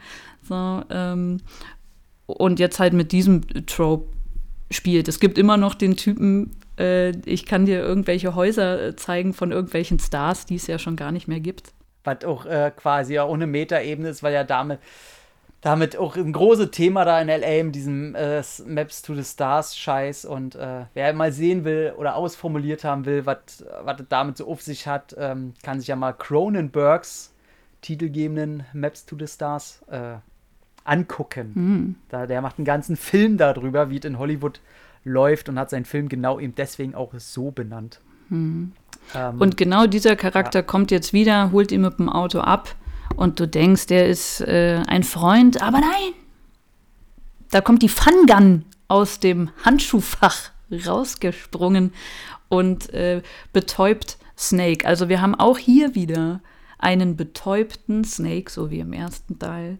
Und der Steve Buscemi äh, bringt ihn halt jetzt zu Cuervo, was Rabe heißt übrigens. Cuervo ist Spanisch für Rabe. Ja, und ähm, Buscemi hat ja auch die Rolle nur genommen, damit er sein, sein Regie. So ein Regiedebüt, ja, glaube ich sogar. Also einen kleinen persönlichen Film. Genau. Deswegen hat er die Rolle angenommen hier. Weil der ist ja auch eigentlich ja nicht so an Riesenproduktionen so super interessiert. Das macht er auch eher bloß, um dann ja, etwas mehr Geld wieder in die Tasche zu kriegen. Und ja, und dann sehen sie halt im Fernsehen, weil da so eine Übertragung ist, dass er noch lebt und so weiter, pipapo. Ey, ganz ehrlich, äh, und dann kommt ja schon die Vergleichsszene, die Basketballszene. Also du kriegst auch erstmal so ein bisschen mit, was diese Blackbox macht. Also ja. damit kannst du halt Satelliten steuern, die äh, äh, wie so ein äh, Riesen... Ein EMP auslösen. Ein EMP. Genau, einen weltweiten EMP. Also du kannst ihn auch steuern, auf welche Stadt drauf, weil du verschiedene Satelliten der Omas Pipa blub. Ja, nicht so ein unrealistisches Unterfangen, sowas gibt es ja wirklich. Und ja, und dann kommt die Spiegelung der Wrestle-Szene aus dem ersten Teil. Ein Basketballspiel. Wo ich mir sage, ja, ich weiß auch, wie groß Basketball in den 90ern war. Mhm. Gut. Und er soll jetzt fünfmal hintereinander. Innerhalb von zehn Sekunden. Genau, jedes Mal einen Korb machen. Und in der Szene ist auch schon wieder ein Fehler, was mich bis heute fertig macht. Weil er sagt am Anfang, nur zwei Punktwürfe zählen, nicht dieser drei Punkte Quatsch. Ja. Und den letzten und den letzten Wurf, den macht er halt von dem anderen Korb aus und Riesenwurf nach vorne. Ja, das ein drei Punkte Wurf. Ja, das ist aber ja egal. Er macht ja vorher auch schon äh, außerhalb der zwei Punkte Sache, aber dieser ja. dieser Wurf zählt ja trotzdem nur als zwei Punkte. Und das reicht ihm ja. Aber, aber sagt er das so, dass du trotzdem nur als ja. zwei. Ich habe das so verstanden, er darf keine Drei-Punkte-Würfe machen. So nee, ich das nee, verstanden. nee. Also ich habe so verstanden, du kannst werfen von wo du willst, aber es wird immer zwei Punkte wert sein. Hm, hm. Ja, gut. Ja, ist auf jeden Fall eine mächtig langweilige Szene, weil du dir denkst, und, ja, wie interessant ist das von links nach rechts äh, jemand laufen zu sehen. Aber obwohl, der Film geht jetzt der, 60 der, Minuten. Der Kurt Russell wohl alle ähm, Körbe richtig getroffen hat. Er hat wohl trainiert, immer ja. in Drehpausen. ja, gut, wie oft, wie oft hat er geworfen, bis er den Shot hatten, wo er trifft? Ja, das weiß also, ich nicht. Das, äh, keine Ahnung. Ne? da, da, da, du, die Szene trägt dir nach und dann kann ich auch sagen, du, die habe alle selber geworfen. Ja. Wir haben fünf Tage also. gebraucht. ah, nee, ich bin, ich bin ein ganz guter Basketballspieler. ähm, aber meine Güte, ey, das ist auch so ein langweiliges Show. Die sind da in diesem Stadion und die lassen ihn echt Basketball spielen, wo ich mir denke, boah. Ja, es ist halt Alter nicht Vater. mal, also der, der, das Wrestling-Match im ersten Teil, das war auch ein Comic, aber es war zumindest etwas, wo man sagt, okay, wir sind hier in einer Gewaltzone, hier wird Gewalt zelebriert und es ist klar, dass ja. du zwei äh, Alpha-Männchen in so einen ähm, in so einen Ring steckst und die sich jetzt mit Baseballschlägern äh, die Köpfe einhauen. Das kann ich nachvollziehen. Aber ich denke mir, in LA, was genauso, was genauso als so großer Sündenfuhl aufgezogen wird, warum haben sie jetzt hier nicht noch was Größeres als so ein Wrestling-Match? Oder du hast das gleiche Wrestling-Match, aber mit noch größeren Waffen oder der Typ dir gegenüber ist noch größer oder keine Ahnung, wie sie es hätten spiegeln können. Ganz ehrlich, wir sind in den 90ern. Warum wird er nicht auf dem Skateboard geschnürt und alle oder auf Rollerblades in ab äh, wie eine Running Man Halle und ey, die müssen sich auf Rollerblades in Halfpipes und Quarterpipes hm und Funboxen gegenseitig erschießen. Ja, oder so. Warum? Da, also da sage ich mir, ey, wir sind in fucking 19, der Film übertreibt sowieso völlig. Warum muss ich hier einen Typen Basketball spielen ja, sehen? Leute, alleine. Leute, Leute. Also ich bin ja, also ich bin ja auf Film, ich bin ja auf deiner Seite. Aber wenn man sich die Szene so einzeln mal anguckt, sagt man sich auch, hat er etwa der John Carpenter keine Lust gehabt? Und, und Basketballspiel inszenieren geht relativ schnell? Hm. Ach, Schön. Nee. Naja, er wird auf jeden Fall ins Bein geschossen. Ne? Er ist der Erste, der es schafft. ist ja klar. So ein Blödsinn. Ey, ganz ehrlich, du kannst mir. Wie oft haben die es denn gemacht? Zweimal mit ihm? Also ganz ehrlich, fünfmal hin und her zu rennen, innerhalb von zehn Sekunden einen Korb zu machen. Also so unrealistisch, dass es nie einer geschafft hat, ist halt völliger Quatsch. Ja. Wenn du normal fit bist und einen Ball werfen kannst, dann ist allein die Chance, wenn du normale Korbleger machst, dass du das schon hinkriegen kannst. Du hast zehn Sekunden. Nee, nee, nee. Das ist einfach Schwachsinn, das ist blöd. Ja, ja, und man braucht ja nicht die ganzen Filme. Ja, kommt ja. jetzt jedenfalls dazu, er wird, er wird angeschossen, er kommt dann irgendwann raus und er äh, äh, landet denn verletzt bei Peter Fonda. Genau, durch die Kanalisation. Er kommt aus dem Kanalisationsloch, kommt er raus und Peter Fonda, Pipeline, steht wieder da ja. und wartet auf die perfekte Welle, die dann auch die, Ohne Scheiße, die dann direkt kommt in Form eines Tsunamis äh, durch oh, eine Schlucht. Und, und Peter Fonda auch so, ey, Dude, also so in so einem Surfer-Sprech. So, ja, ja. Oh, die wird groß, die wird groß. Die wird groß. Ja, ja, fass dein Brett an. du musst sie direkt. Und erst wenn du auf dem Peak bist, dann musst du aufstehen, sonst, sonst hau die dich weg und dann hast du Silber verloren. Und ja, ja, das wird großartig. Woo. Und er lässt auch einfach die, die, äh, es zu, er weiß ja, was passiert. Er lässt natürlich, das kostet ihm auch sein Jeep, seine anderen Surfer, das ist ihm alles nichts wert. Hauptsache, er kriegt äh, die Welle und gibt ihm noch ein Brett also ich weiß ja nicht, also ich schätze jetzt Snake Plissken nicht als den größten Surfer ein. Nein. Es wurde auch nie erwähnt, dass er da mal irgendwie vielleicht in L.A. gelebt hat früher oder so. Nein. Weil ich glaube, dann wäre die Chance groß, dass er mal auf dem Surfbrett gelandet ist. Oder in Australien oder sowas. Aber er nimmt diese Riesenwelle, als hätte er nie was anderes gemacht. Und dann kommt eine super schlecht animierte Welle. Ich habe echt schon noch gewartet, dass der Hai noch mal kommt oder so. Und so am oh, am Brett groß, knabbert. Ey, ich hätte so. genau, er kommt einfach nur so durch, so mit der, mit der Spitze mhm. siehst du das dann so. Oh, hätte ich geliebt, hätte ich das. Und die Tsunami-Welle, die, die prescht da durch diese Schlucht und dann äh, auf der mhm. Schlucht oben fährt unser mhm. Map to the Stars Eddie. Fährt er lang und wirklich ja. wie im Comic guckt er so nebendran und ist ganz überrascht, ja. dass unser Snake Plissken ja. noch lebt. Und Snake, Snake schafft es natürlich vom Surfbrett in das Auto zu springen. Großartig. Ja. Weil ich hätte auch an, an, an Eddies äh, äh, an Eddies Stelle nicht einfach auf die Bremse gedrückt, weil dann wäre die Welle einfach vorbei ja, ja, ja, nee, nee, so, das wollen wir nicht. Das wollen wir. wir wollen versuchen, eine Tsunami-Welle äh, ne, davon zu fahren. oder, oder einfach mal in eine Seitenstraße reinfahren oder so. Aber nö. Nix da. Da kommt, finde ich, eine sehr, sehr lustige Szene, wie, wie Kurt Russell Steve Buscemi aufs Lenkrad haut mit seinem Kopf. Ey, ich hab so gelacht. Ich hab so gelacht. Böp, böp, böp. Ich glaube, da haben die beide sehr viel Spaß dran gehabt. Ja, ja. Also, oh, großartig. Ich muss generell immer lachen, wenn, wenn jemand den Kopf von jemandem aufs Lenkrad knallt und man die Tröte hört. Finde ich, find ich immer großartig. Ja. Oh. Und Schön. dann kommt ja noch jemand um die Ecke, weil der Steve Buscemi führt dann den Snake oh zu Mann, Pam Greer, die hier Hershey, Hershey, die hier einen transsexuellen äh, Charakter spielt. Der, der was mhm. wiederum gespiegelt ist, das ist jetzt Brain, also wieder ein Charakter, den Snake vorher kannte schon. Die haben vorher schon krumme Dinger gedreht. Damals mhm. äh, hieß er noch Carjack Malone. Äh, und jetzt ist es eben Hershey. Pam Greer, die äh, sehr tief spricht und deren Stimme dann zusätzlich noch mal runtergepitcht wurde. Und ich frage mich die ganze Zeit so, ja, okay. Also ich, ich weiß ja, dass mich das da, damals schon überhaupt nicht tangiert hat. Also als Zehnjähriger, ich meine, vielleicht wurde ich auch einfach sehr offen erzogen, oder aber ich sehe da, okay, da ist eine Schwarze. Ich kannte Pam Greer damals mhm. überhaupt nicht. Ich wusste nicht, dass es was Besonderes ist, dass Pam Greer diese Rolle spielt. Ähm, hab da einfach gesehen, okay, da ist eine schwarze, recht irgendwie cool aussehende mit großen Brüsten und die hat halt einen Schwanz zwischen der Beine. Aber warum inszenieren die das irgendwie so ein bisschen, als wäre was Besonderes? Mhm. Das habe ich damals nicht verstanden. Natürlich ist natürlich, äh, jetzt weiß ich, okay, das Hollywood-System und da so eine Figur reinzubringen. Das war damals schon ist außergewöhnlich, ja, ne?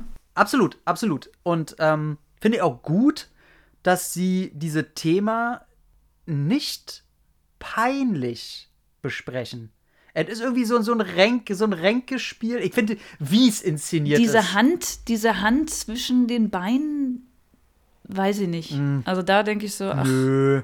muss, da, muss das sein? Nö, so, also, okay. Brauche ich das hier an der Stelle?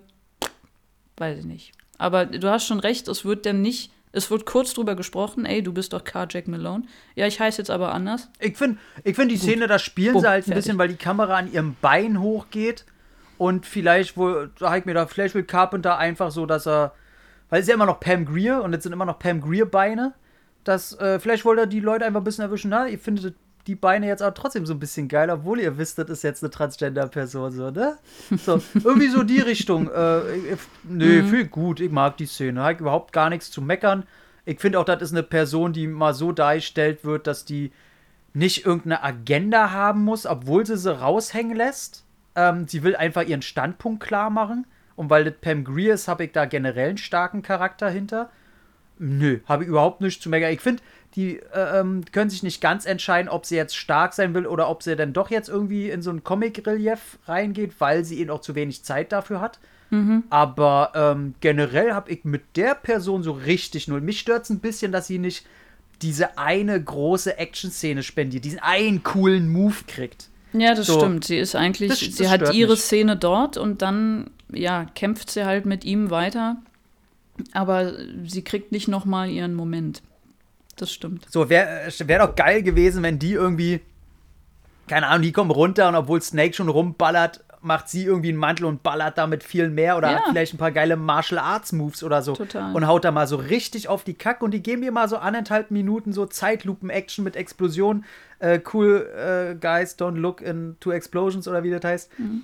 Und äh, lassen ihre geilen Rasters in Zeitlupe hinten wie fucking Predator rumwirbeln. Mann, wie ich. Ich hätte ihr eine richtig geile Szene gegeben, dass sie wirklich jetzt die, sie ist die Kampfamazone oder als Ja. was sie denn immer betitelt werden muss oder will. Ähm, nee, das hätte ich schon cool gefunden. Das finde ich schade, aber alles, was da jetzt zeigt, wird, ich habe null Probleme mit ihr. Ich belächel das nicht, ich finde das nicht komisch. Ich finde es auch nicht jetzt so, dass ich es beklatschen muss. Das ist einfach eine Figur, die da ist, wie sie ist.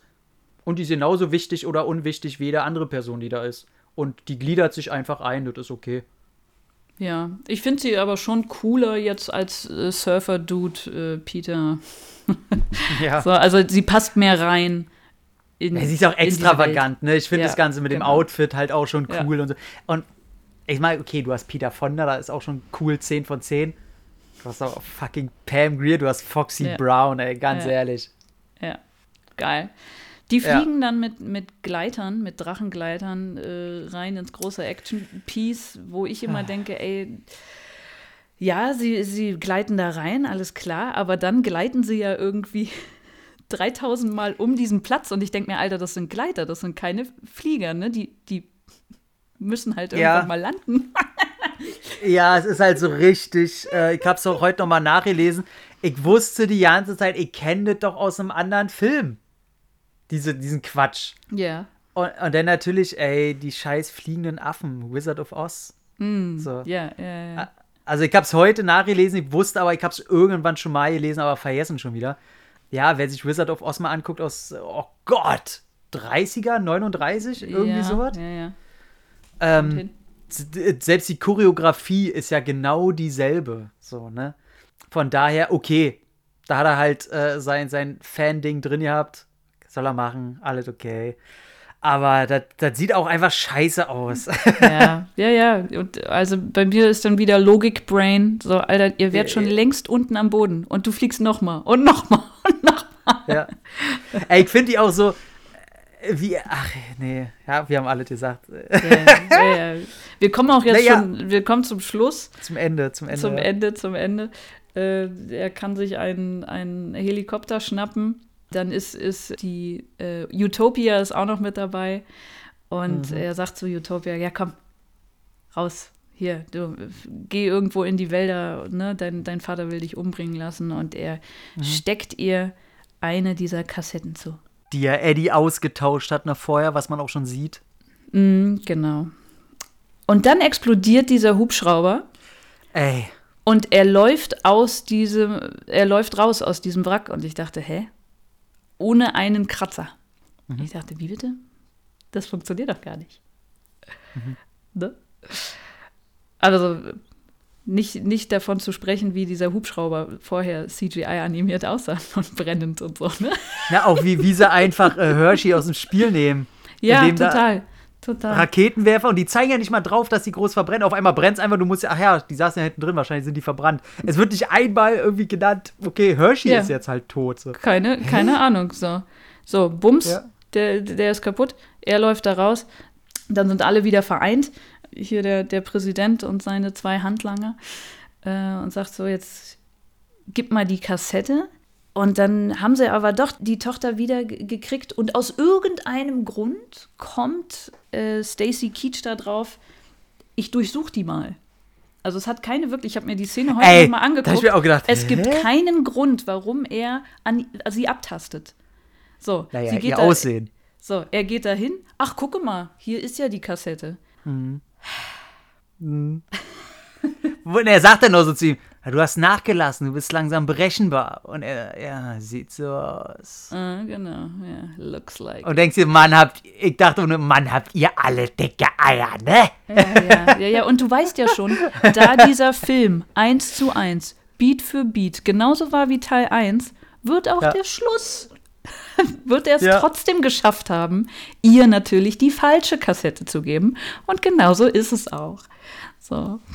Er, er hat die Kassette ausgetauscht in dem Wissen, dass der die bestimmt durchsuchen wird, bevor er ihn durchsucht. Wo du denkst, Naja, er Äh, musste es ja so machen, weil am Ende kommt ja raus, dass er nur ein Hologramm ist. Ja, Deswegen ja, nee, ist es ja, ja. Nur so, weil der, er sagt ja, na komm und hol sie dir. Und der Präsident geht ja schon auf ihn zu. Und er hätte ja gar keine Kassette kriegen können, weil da hätte er ja schon gemerkt. ja, ja, ne, schon, schon klar, schon klar. Aber, aber er konnte doch gar nicht wissen, dass das alles Nein. genau so abläuft. Und genau diesen Punkt, den du sagst, die Geschichte braucht ja trotzdem den Punkt, dass er die Tochter vorher durchsucht. Ja. Aber der, der Drehbuch hat gerade in diesem Moment gar keinen Grund, also macht das einfach. Genau, Stacey Keach macht das einfach, weil wir, weil wir eine physische Kassette brauchen. Weil sonst hätten wir Ja. gemerkt, oh, die andere Kassette ist nur ein Hologramm. Ja, ja, ey, es ist so geil. Ey, da saß ich wirklich so. Ich hab mir so Carpenter auf seinem Stuhl vorgestellt, so halb im Schlaf, so weißt du. Ja, ach, das, das ist doch jetzt bestimmt hier das, was Kurt Russell dann geschrieben hat, oder? Dieses ganze Ende. Ja, ja, ja, ja. Vielleicht nicht ohne Grund sein seine einziger Credit als, als Schreiberling. Ja, ich kann halt nichts Böses über Kurt Russell sagen, ne? Selbst äh, sage ich einfach, ne, ja, jeder hat mal einen Ja. schwachen Moment. Und dann auch, auch allein, weißt du, das ist so ein übermächtiges Werkzeug. Du kannst da eintippen, äh, ganz genau, welchen Standort du eigentlich matt setzen willst, weil du komplett Ja. den Strom und alles ausschließt. Und was ist es? Es ist eine dreistellige Zahl, die du eingeben Ey, ich, musst. ich wollte Ne, das Beste ist ja noch, wie ist der Code dafür, dass du die ganze Welt EMP wegfegst? Sechs. Sechs, Sechs. sechs, sechs. Also auffälliger geht's nicht. Großartig. Sehr, Großartig. sehr subtil. Oh, Ja, oh, also herrlich. natürlich hat der Präsident wieder die falsche Kassette. Äh, Snake steht immer noch da. Tja, haha, suchen Sie das hier.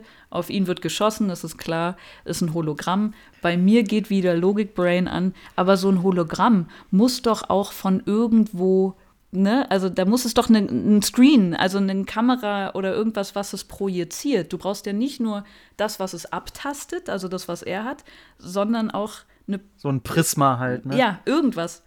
Und das kann ja null irgendwo da sein, weil das Ja, ja. hätte er ja auch noch planen müssen. Da musste ich ja so lachen, als er gesagt hat, er kann nicht weiter als einen halben Kilometer entfernt sein. Und ich Ja. sage, ganz schön gutes Gerät, was auf einem halben Kilometer da irgendwie. ja, ja, genau. geil, geil. Ja, es, es ist halt geile Es ist- Scheiße. Es ist ganz großer Quatsch und dann wird der, der Code natürlich auch eingegeben und die ganze Welt äh, geht ins Dunkel. Und das, das Letzte, was wir sehen, ist Mr. Snake Call Me Pliskin, der sich eine American Spirit Zigarette, American Spirit, Natürlich. anmacht und sagt, Welcome to the human race.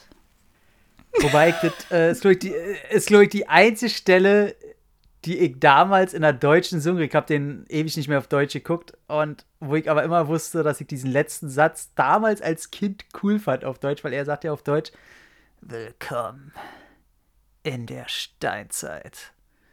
Ja, und das, also äh, ich interpretiere auch diesen Satz genau so. Also mhm. jetzt ist der Zeitpunkt gekommen, an dem wir alle mal wieder uns besinnen können auf das, was wir eigentlich wirklich sind. Kein Hollywood-Quatsch, kein Map to the Stars, keine Schönheitschirurgie, weil dafür ist, haben wir jetzt keine Ressourcen mehr, sondern wir müssen hm. jetzt mal wieder zu uns selber kommen. Ja, das ist eine große Scheiße alles, ne? Also, da wir, verpackt in einen Kackfilm. ja, aber verpackt in einen scheiß geilen Film. Also ganz ehrlich, wir haben jetzt, ich hoffe, wir haben echt nicht zu negativ geklungen, weil diese ganze Scheiße, die du da siehst, ja, das ist schon scheiße.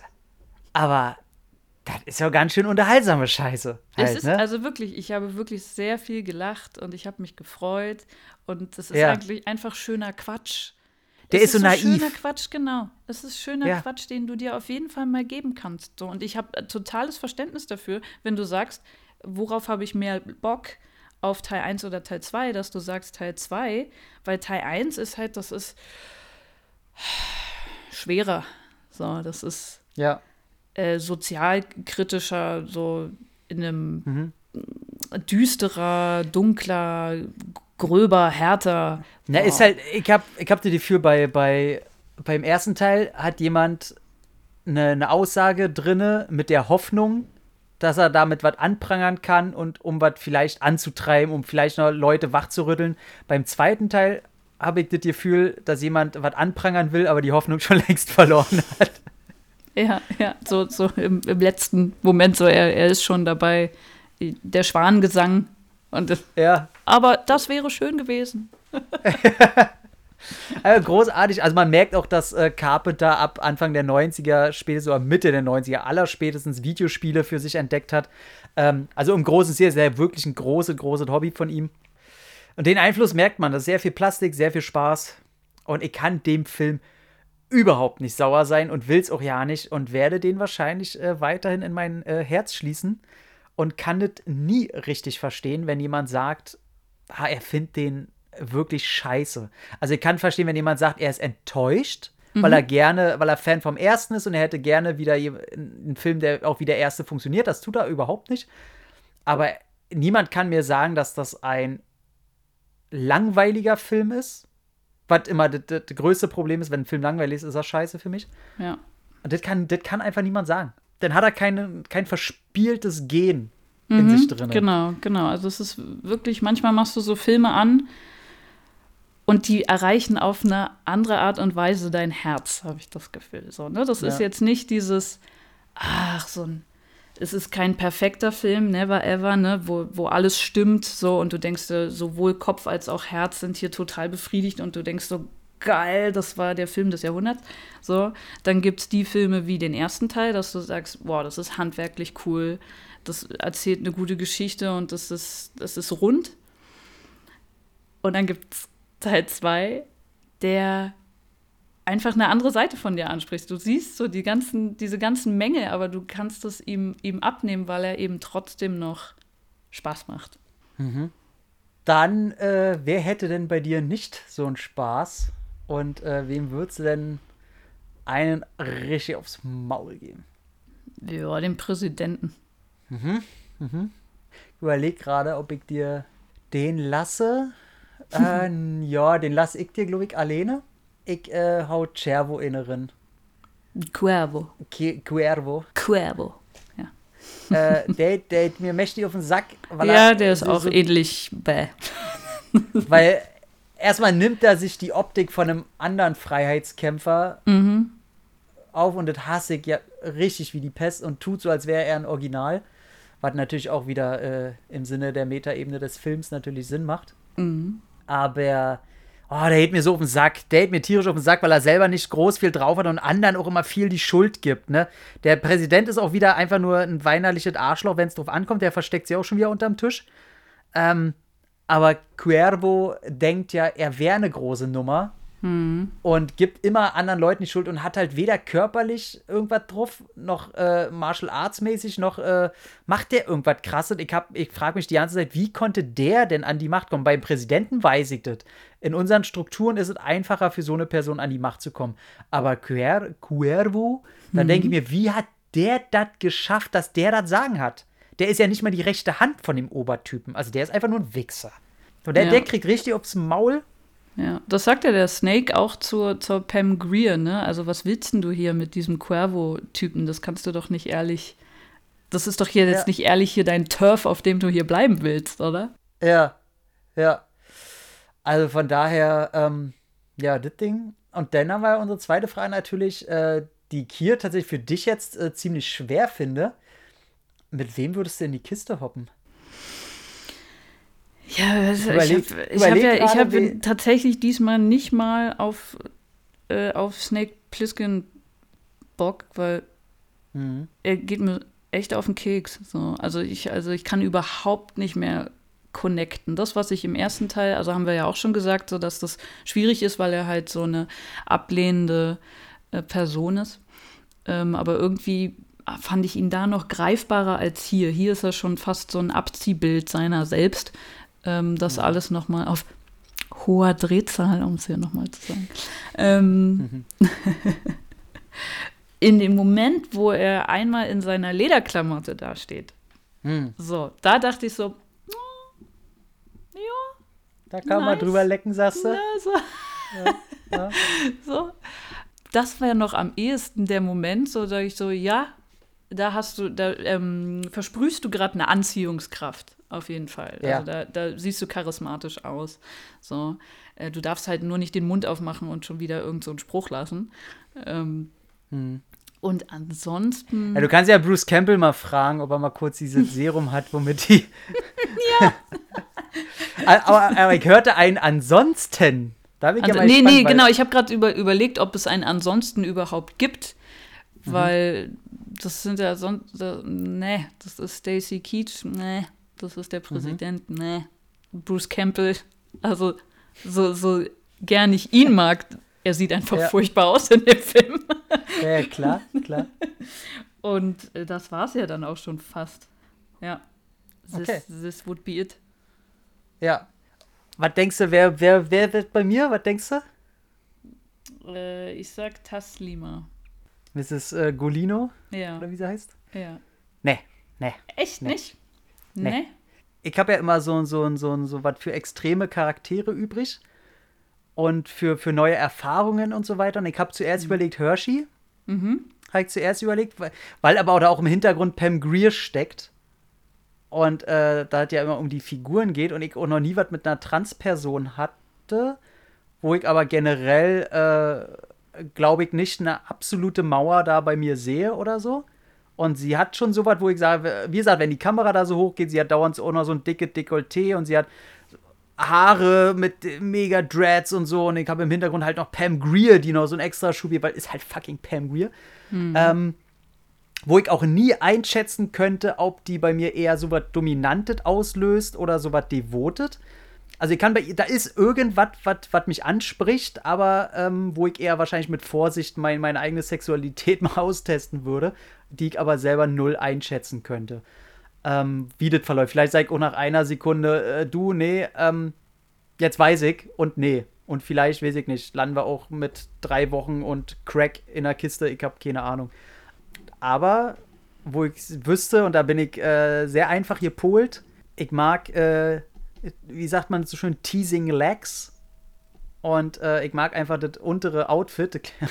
jo, geil, wie so Kannibale. Äh, das untere Outfit von äh, Utopia zu sehr. Diese, diese kurze Hotpants und dazu diese ewig langen Stiefel und man sieht dazwischen noch ihre äh, Beine. Und da sei ganz klar, wenn es nur einmal und um die Figur geht, auf jeden Fall äh, Utopia. Ja, Echt? Das wäre, ich hätte sie als letztes gedacht bei dir. Also alle anderen Figuren finde ich passend zu, zu deinem, so was, was du immer sagst, was du anziehend findest, äh, zu deinem Beuteschema, passen besser als diese Frau, dieses blöde Blondchen. Es, es ist, äh, das, es ist das Outfit. Es ist einfach nur das Outfit, auf jeden Fall. Ich habe auch äh, jetzt so vom Aussehen her so, natürlich kein Mensch ist ja, also was mein Geschmack angeht vom Aussehen, wäre die auf jeden Fall gar nicht so sehr meins. Sie stößt mich auch nicht ab, aber da ist einfach so das Outfit. So für, für einmal, wenn man da so ein Abenteuer hätte und so. Und dann würde ich auch wieder meiner Wege gehen, auf jeden Fall. Ja. Krass. Ich stehe auf Outfits, was soll ich sehr sagen? überraschend. Ja, so bin ich. So bin ich. Da hätte ich ja noch eher mit Michelle Forbes ge gerechnet, die hier den Äh, äh, Stacy Keach. Habe ich sehr lange äh, drauf rumüberlegt, weil sie hat natürlich kurze Haare. Ähm, Und sie hat auch ein Outfit an. Dieses Gefängniswärter Soldaten-Mischmasch-Outfit irgendwie.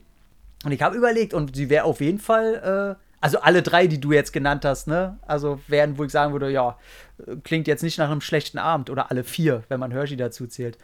Also ich äh, bin in dieser Welt da relativ gut aufgehoben.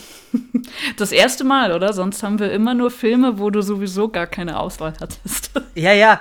Ich, ich finde, was, die Fra was ich sehr schön finde, die Frage klingt natürlich im ersten Moment erstmal so ein bisschen äh, sch- chauvinistisch, sexistisch, was auch immer. Aber was sehr schön auffällt, ist, wenn man die Frage immer stellt, wie oft man merkt, dass es für meistens eine Geschlechtergruppe, wenn sie jetzt äh, klischeehaft Heter hetero gepolt. hetero, hetero, hetero gepolt sind, oft immer nur eine Figur, die halt dafür zuständig ist und das war's. Also finde ich immer sehr schön. Ja, der Film war leider äh, ein Vollflop, weil Ja. die Leute damit überhaupt nicht äh, umgehen konnten. Fans des ersten Teils äh, haben nicht verstanden, was das soll. Diese, äh, damals gab es noch keine großen Metaebenen-Filme, wie heute ganz viel vorkommt und eigentlich schon fast Programm ist. Das heißt, ähm, Carpenter war wieder mal seiner Zeit voraus. Diese sich auch mal nicht ernst nehmen, gab es damals in dieser Form auch noch nicht. Und dass er natürlich die eine große Actionfigur so zerpflückt, ich meine, stell dir mal vor, die hätten das auch mit Stück langsam oder ähnlich großen Dingern gemacht, wisst ihr? Ähm, da kann man Fans schon verstehen. Ich meine, gut, wer sich Stück langsam 5 anmacht, da hat, äh, anguckt, da hat man es ja schon fast gemacht. Ja, der war dann halt äh, echt unerfolgreich. Der hat um die, um die wie viel gekostet? Äh, 50. 50 Mille. Ja, ich habe in einem Interview ich heute noch gelesen 70, also wer weiß, wo da Marketing anfängt und aufhört, aber so roundabout, äh, sagen wir einfach mal 50 bis 70 höchstens. Ähm, und hat halt, was, weltweit 25 eingenommen? Ja, genau. Also es ist einmal ja, also auf IMDb steht ja immer ähm, Kanada, USA 25 und dann nochmal weltweit 25. Also ich nehme das dann, meine ich, zusammen als äh, auch nochmal 50. Ja. Ja, krass. Also das ist dann natürlich ähm, schwierig und hat erstmal einen Bruch für Carpenter geheißen. Was ich noch interessant finde, die Reihe hört ja jetzt auf. Also wer einen dritten Teil sehen will, ich finde, da gibt es so ein bisschen zwei Anlaufstellen. Einmal von Carpenter selber, der ja Ghost of Mars gemacht hat. Und äh, nachdem der zweite Teil so unerfolgreich war, Ghost of Mars war vom Drehbuch ursprünglich der dritte Teil. Wenn man Ghost of Mars und Flucht aus LA nebeneinander stellt, ey, das ist schon dieselbe Plastikscheiße, die er abzieht.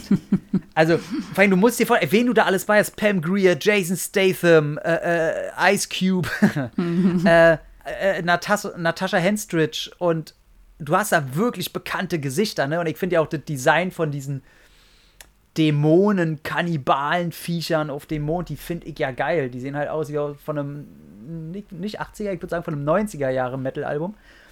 Und das ist großartig. Der könnte auch ein Bösewicht in Mortal Kombat sein. Der, der Obertypi von denen. Aber das ist alles so ein Quatsch, dieser Film. Das, den mag ich ja auf dieselbe Weise wie Flucht aus L.A. Ähm, weil der ist einfach, der ist einfach scheiße, aber lustig. Da hat das schon viel bei, wo man das erkennen kann. Und natürlich äh, Lockout, den habe ich dir schon das letzte, das letzte Mal empfohlen mit Guy Pearce in der Hauptrolle. Der einfach komplett, den kann ich dir das nächste Mal, bringt dir mal mit, den halt auf Blu-ray. Der ist halt wirklich ein komplettes mit Anlauf, mit Ansage. Ist der ein Copycat von Snake Plissken und Escape from New York. Und der hat auch noch zwischendurch die beschissenen CGI-Effekte von Flucht aus L.A. drin. Und da kann mir auch keiner sagen, dass das nicht mit Absicht ist. Ja. Das kann mir keiner sagen. Ja. Die Effekte, die du da drin siehst. Von wann ist der? 2000, hey, boah, 9, 10? Ja, nee. Also da brauchst du echt keine schlechten CGI-Effekte mehr haben. Nee, nee, und die sind ja teilweise, also ich würde sagen, entweder genauso oder noch ein Tick schlechter. Oh, und tatsächlich auch, auch bloß bei einer Szene. Und da sage ich ganz klar, das ist eine Reminiszenz an Flucht aus L.A. Weil das ist bei einer Motorradszene, wo er über einen Highway düst und äh, Typen wegballert und Helikopter und irgendwie und da alles explodiert. Und du siehst, Alter, das kann man nicht aus Versehen so schlecht machen oder weil man kein Budget hat, sondern das Ja. ist mit Absicht so beschissen. Das kann mir niemand erzählen. Und der Film macht so Laune, weil Guy Pearce ja richtig aufgepumpt ist, der hat richtig trainiert. Und der soll halt die Tochter des Präsidenten, äh, die Darstellerin kennt man auch. Und da spielt noch einer mit aus Preacher, der Serie, der spielt auch mit, den ich da so geil fand, diesen Vampir aus Preacher. Ey, ist einfach äh, ein wahnsinnig, wahnsinnig unterhaltsamer Film. Wenn der noch rauskommt, ich glaube Snow, ich glaube er heißt Snow. Und wenn der auch rauskommt, warum ihn alle Snow nennen, am Ende, ich schon gut. Ich schon gut. 2012. Von 2012 12? ist er. Okay. Ja. Gutes Ding. Gutes Ding. Den werde ich mir auch mal wieder angucken hier. Der, der, oh, der, der kommt hier ran. Der kommt ran. Na, du, du darfst ja auch bald wieder Filme auswählen. Ja, ne, das, das dauert noch. ähm, von daher, ja genau, also gibt auf Flucht aus L.A., den gab es eine ganze Zeit nur auf DVD, wo der immer ein bisschen teuer war. Bis, äh, ich weiß ja, war das Turbine, war das Koch Media? Ich weiß ja nicht, wer von beiden das war. Irgendein, auf jeden Fall ein gutes Label. Hatte den dann auf äh, Blu-ray und gleichzeitig UHD rausgebracht. Und die Erstauflage der UHD war noch im Pappschuber und ich glaube mit Poster und vier Postercards und so weiter. Die kriegt man, glaube ich, auch noch. Kostet so, glaube ich, um die 40 im Moment. Und mittlerweile gibt es aber eine Neuauflage im normalen Emery UHD. Und die kostet gar nicht so viel. Die kostet, glaube ich, ein 20, 25. Und tatsächlich, die Aufwertung bringt was. Also die DVD hat schon beschissene Qualität. Das kannst du ja bestätigen. Ja. Selbst äh, unter DVD-Verhältnissen hat die nicht so gute Qualität. Und soundtechnisch haut die jetzt auch nicht so viel raus. Von daher äh, nimmt die Blu-ray oder weil, die, weil der Preisunterschied nicht so groß ist und ihr, wenn ihr die Möglichkeit habt, greift gleich zur UHD. Der, äh, ich finde ihn schon wahnsinnig unterhaltsam. Ich weiß jetzt nicht, ob da mehr Extras drauf sind. Kann ich mir schwerlich vorstellen, weil Carpenter, glaube ich, da ja keinen Bock hat, über den so viel zu reden. Und da ja nicht so viel Material, glaube ich, zur Verfügung steht. So viel zu Flucht aus L.A., liebe Anne. Und du kannst jetzt, äh, war mir. War Sagen. Mir, was? Ja? Was kann ich sagen? na, na, welcher als nächste drankommt bei dir? Ah, ja, ja, ja. Ich dachte mir, wir, wir machen jetzt immer schön im Wechsel. Ein bisschen äh, Wuxia und ein bisschen Kurt Russell. Insofern Aha. kommt der nächste Wuxia-Film Aha. und das ist der mit den vier Buchstaben. Hero. Ja, ja, das wird, äh, wird ein wichtiger Film wieder für mich. Das ist ja sogar meine DVD, die ich besitze. Deswegen Hm. werde ich die auch mal wieder anschmeißen nach Ewigkeiten. Ja, Vielen Dank, dass ihr, dass ihr uns zugehört habt. Wir freuen uns über Abos, wir freuen uns über Likes, wir freuen uns äh, über jegliche Interaktion. Schreibt uns auf Insta, äh, gebt uns eine gute Bewertung, äh, da wo wir uns hört. Wir würden uns wahnsinnig freuen, wenn unsere Community ein wenig wachsen würde. Und ansonsten äh, habt einen guten Tag. Bis nächste Woche. Oder nächstes Mal, wann ihr uns auch immer wieder reinhaut in eure Ohren. Tschüss. Tschüss.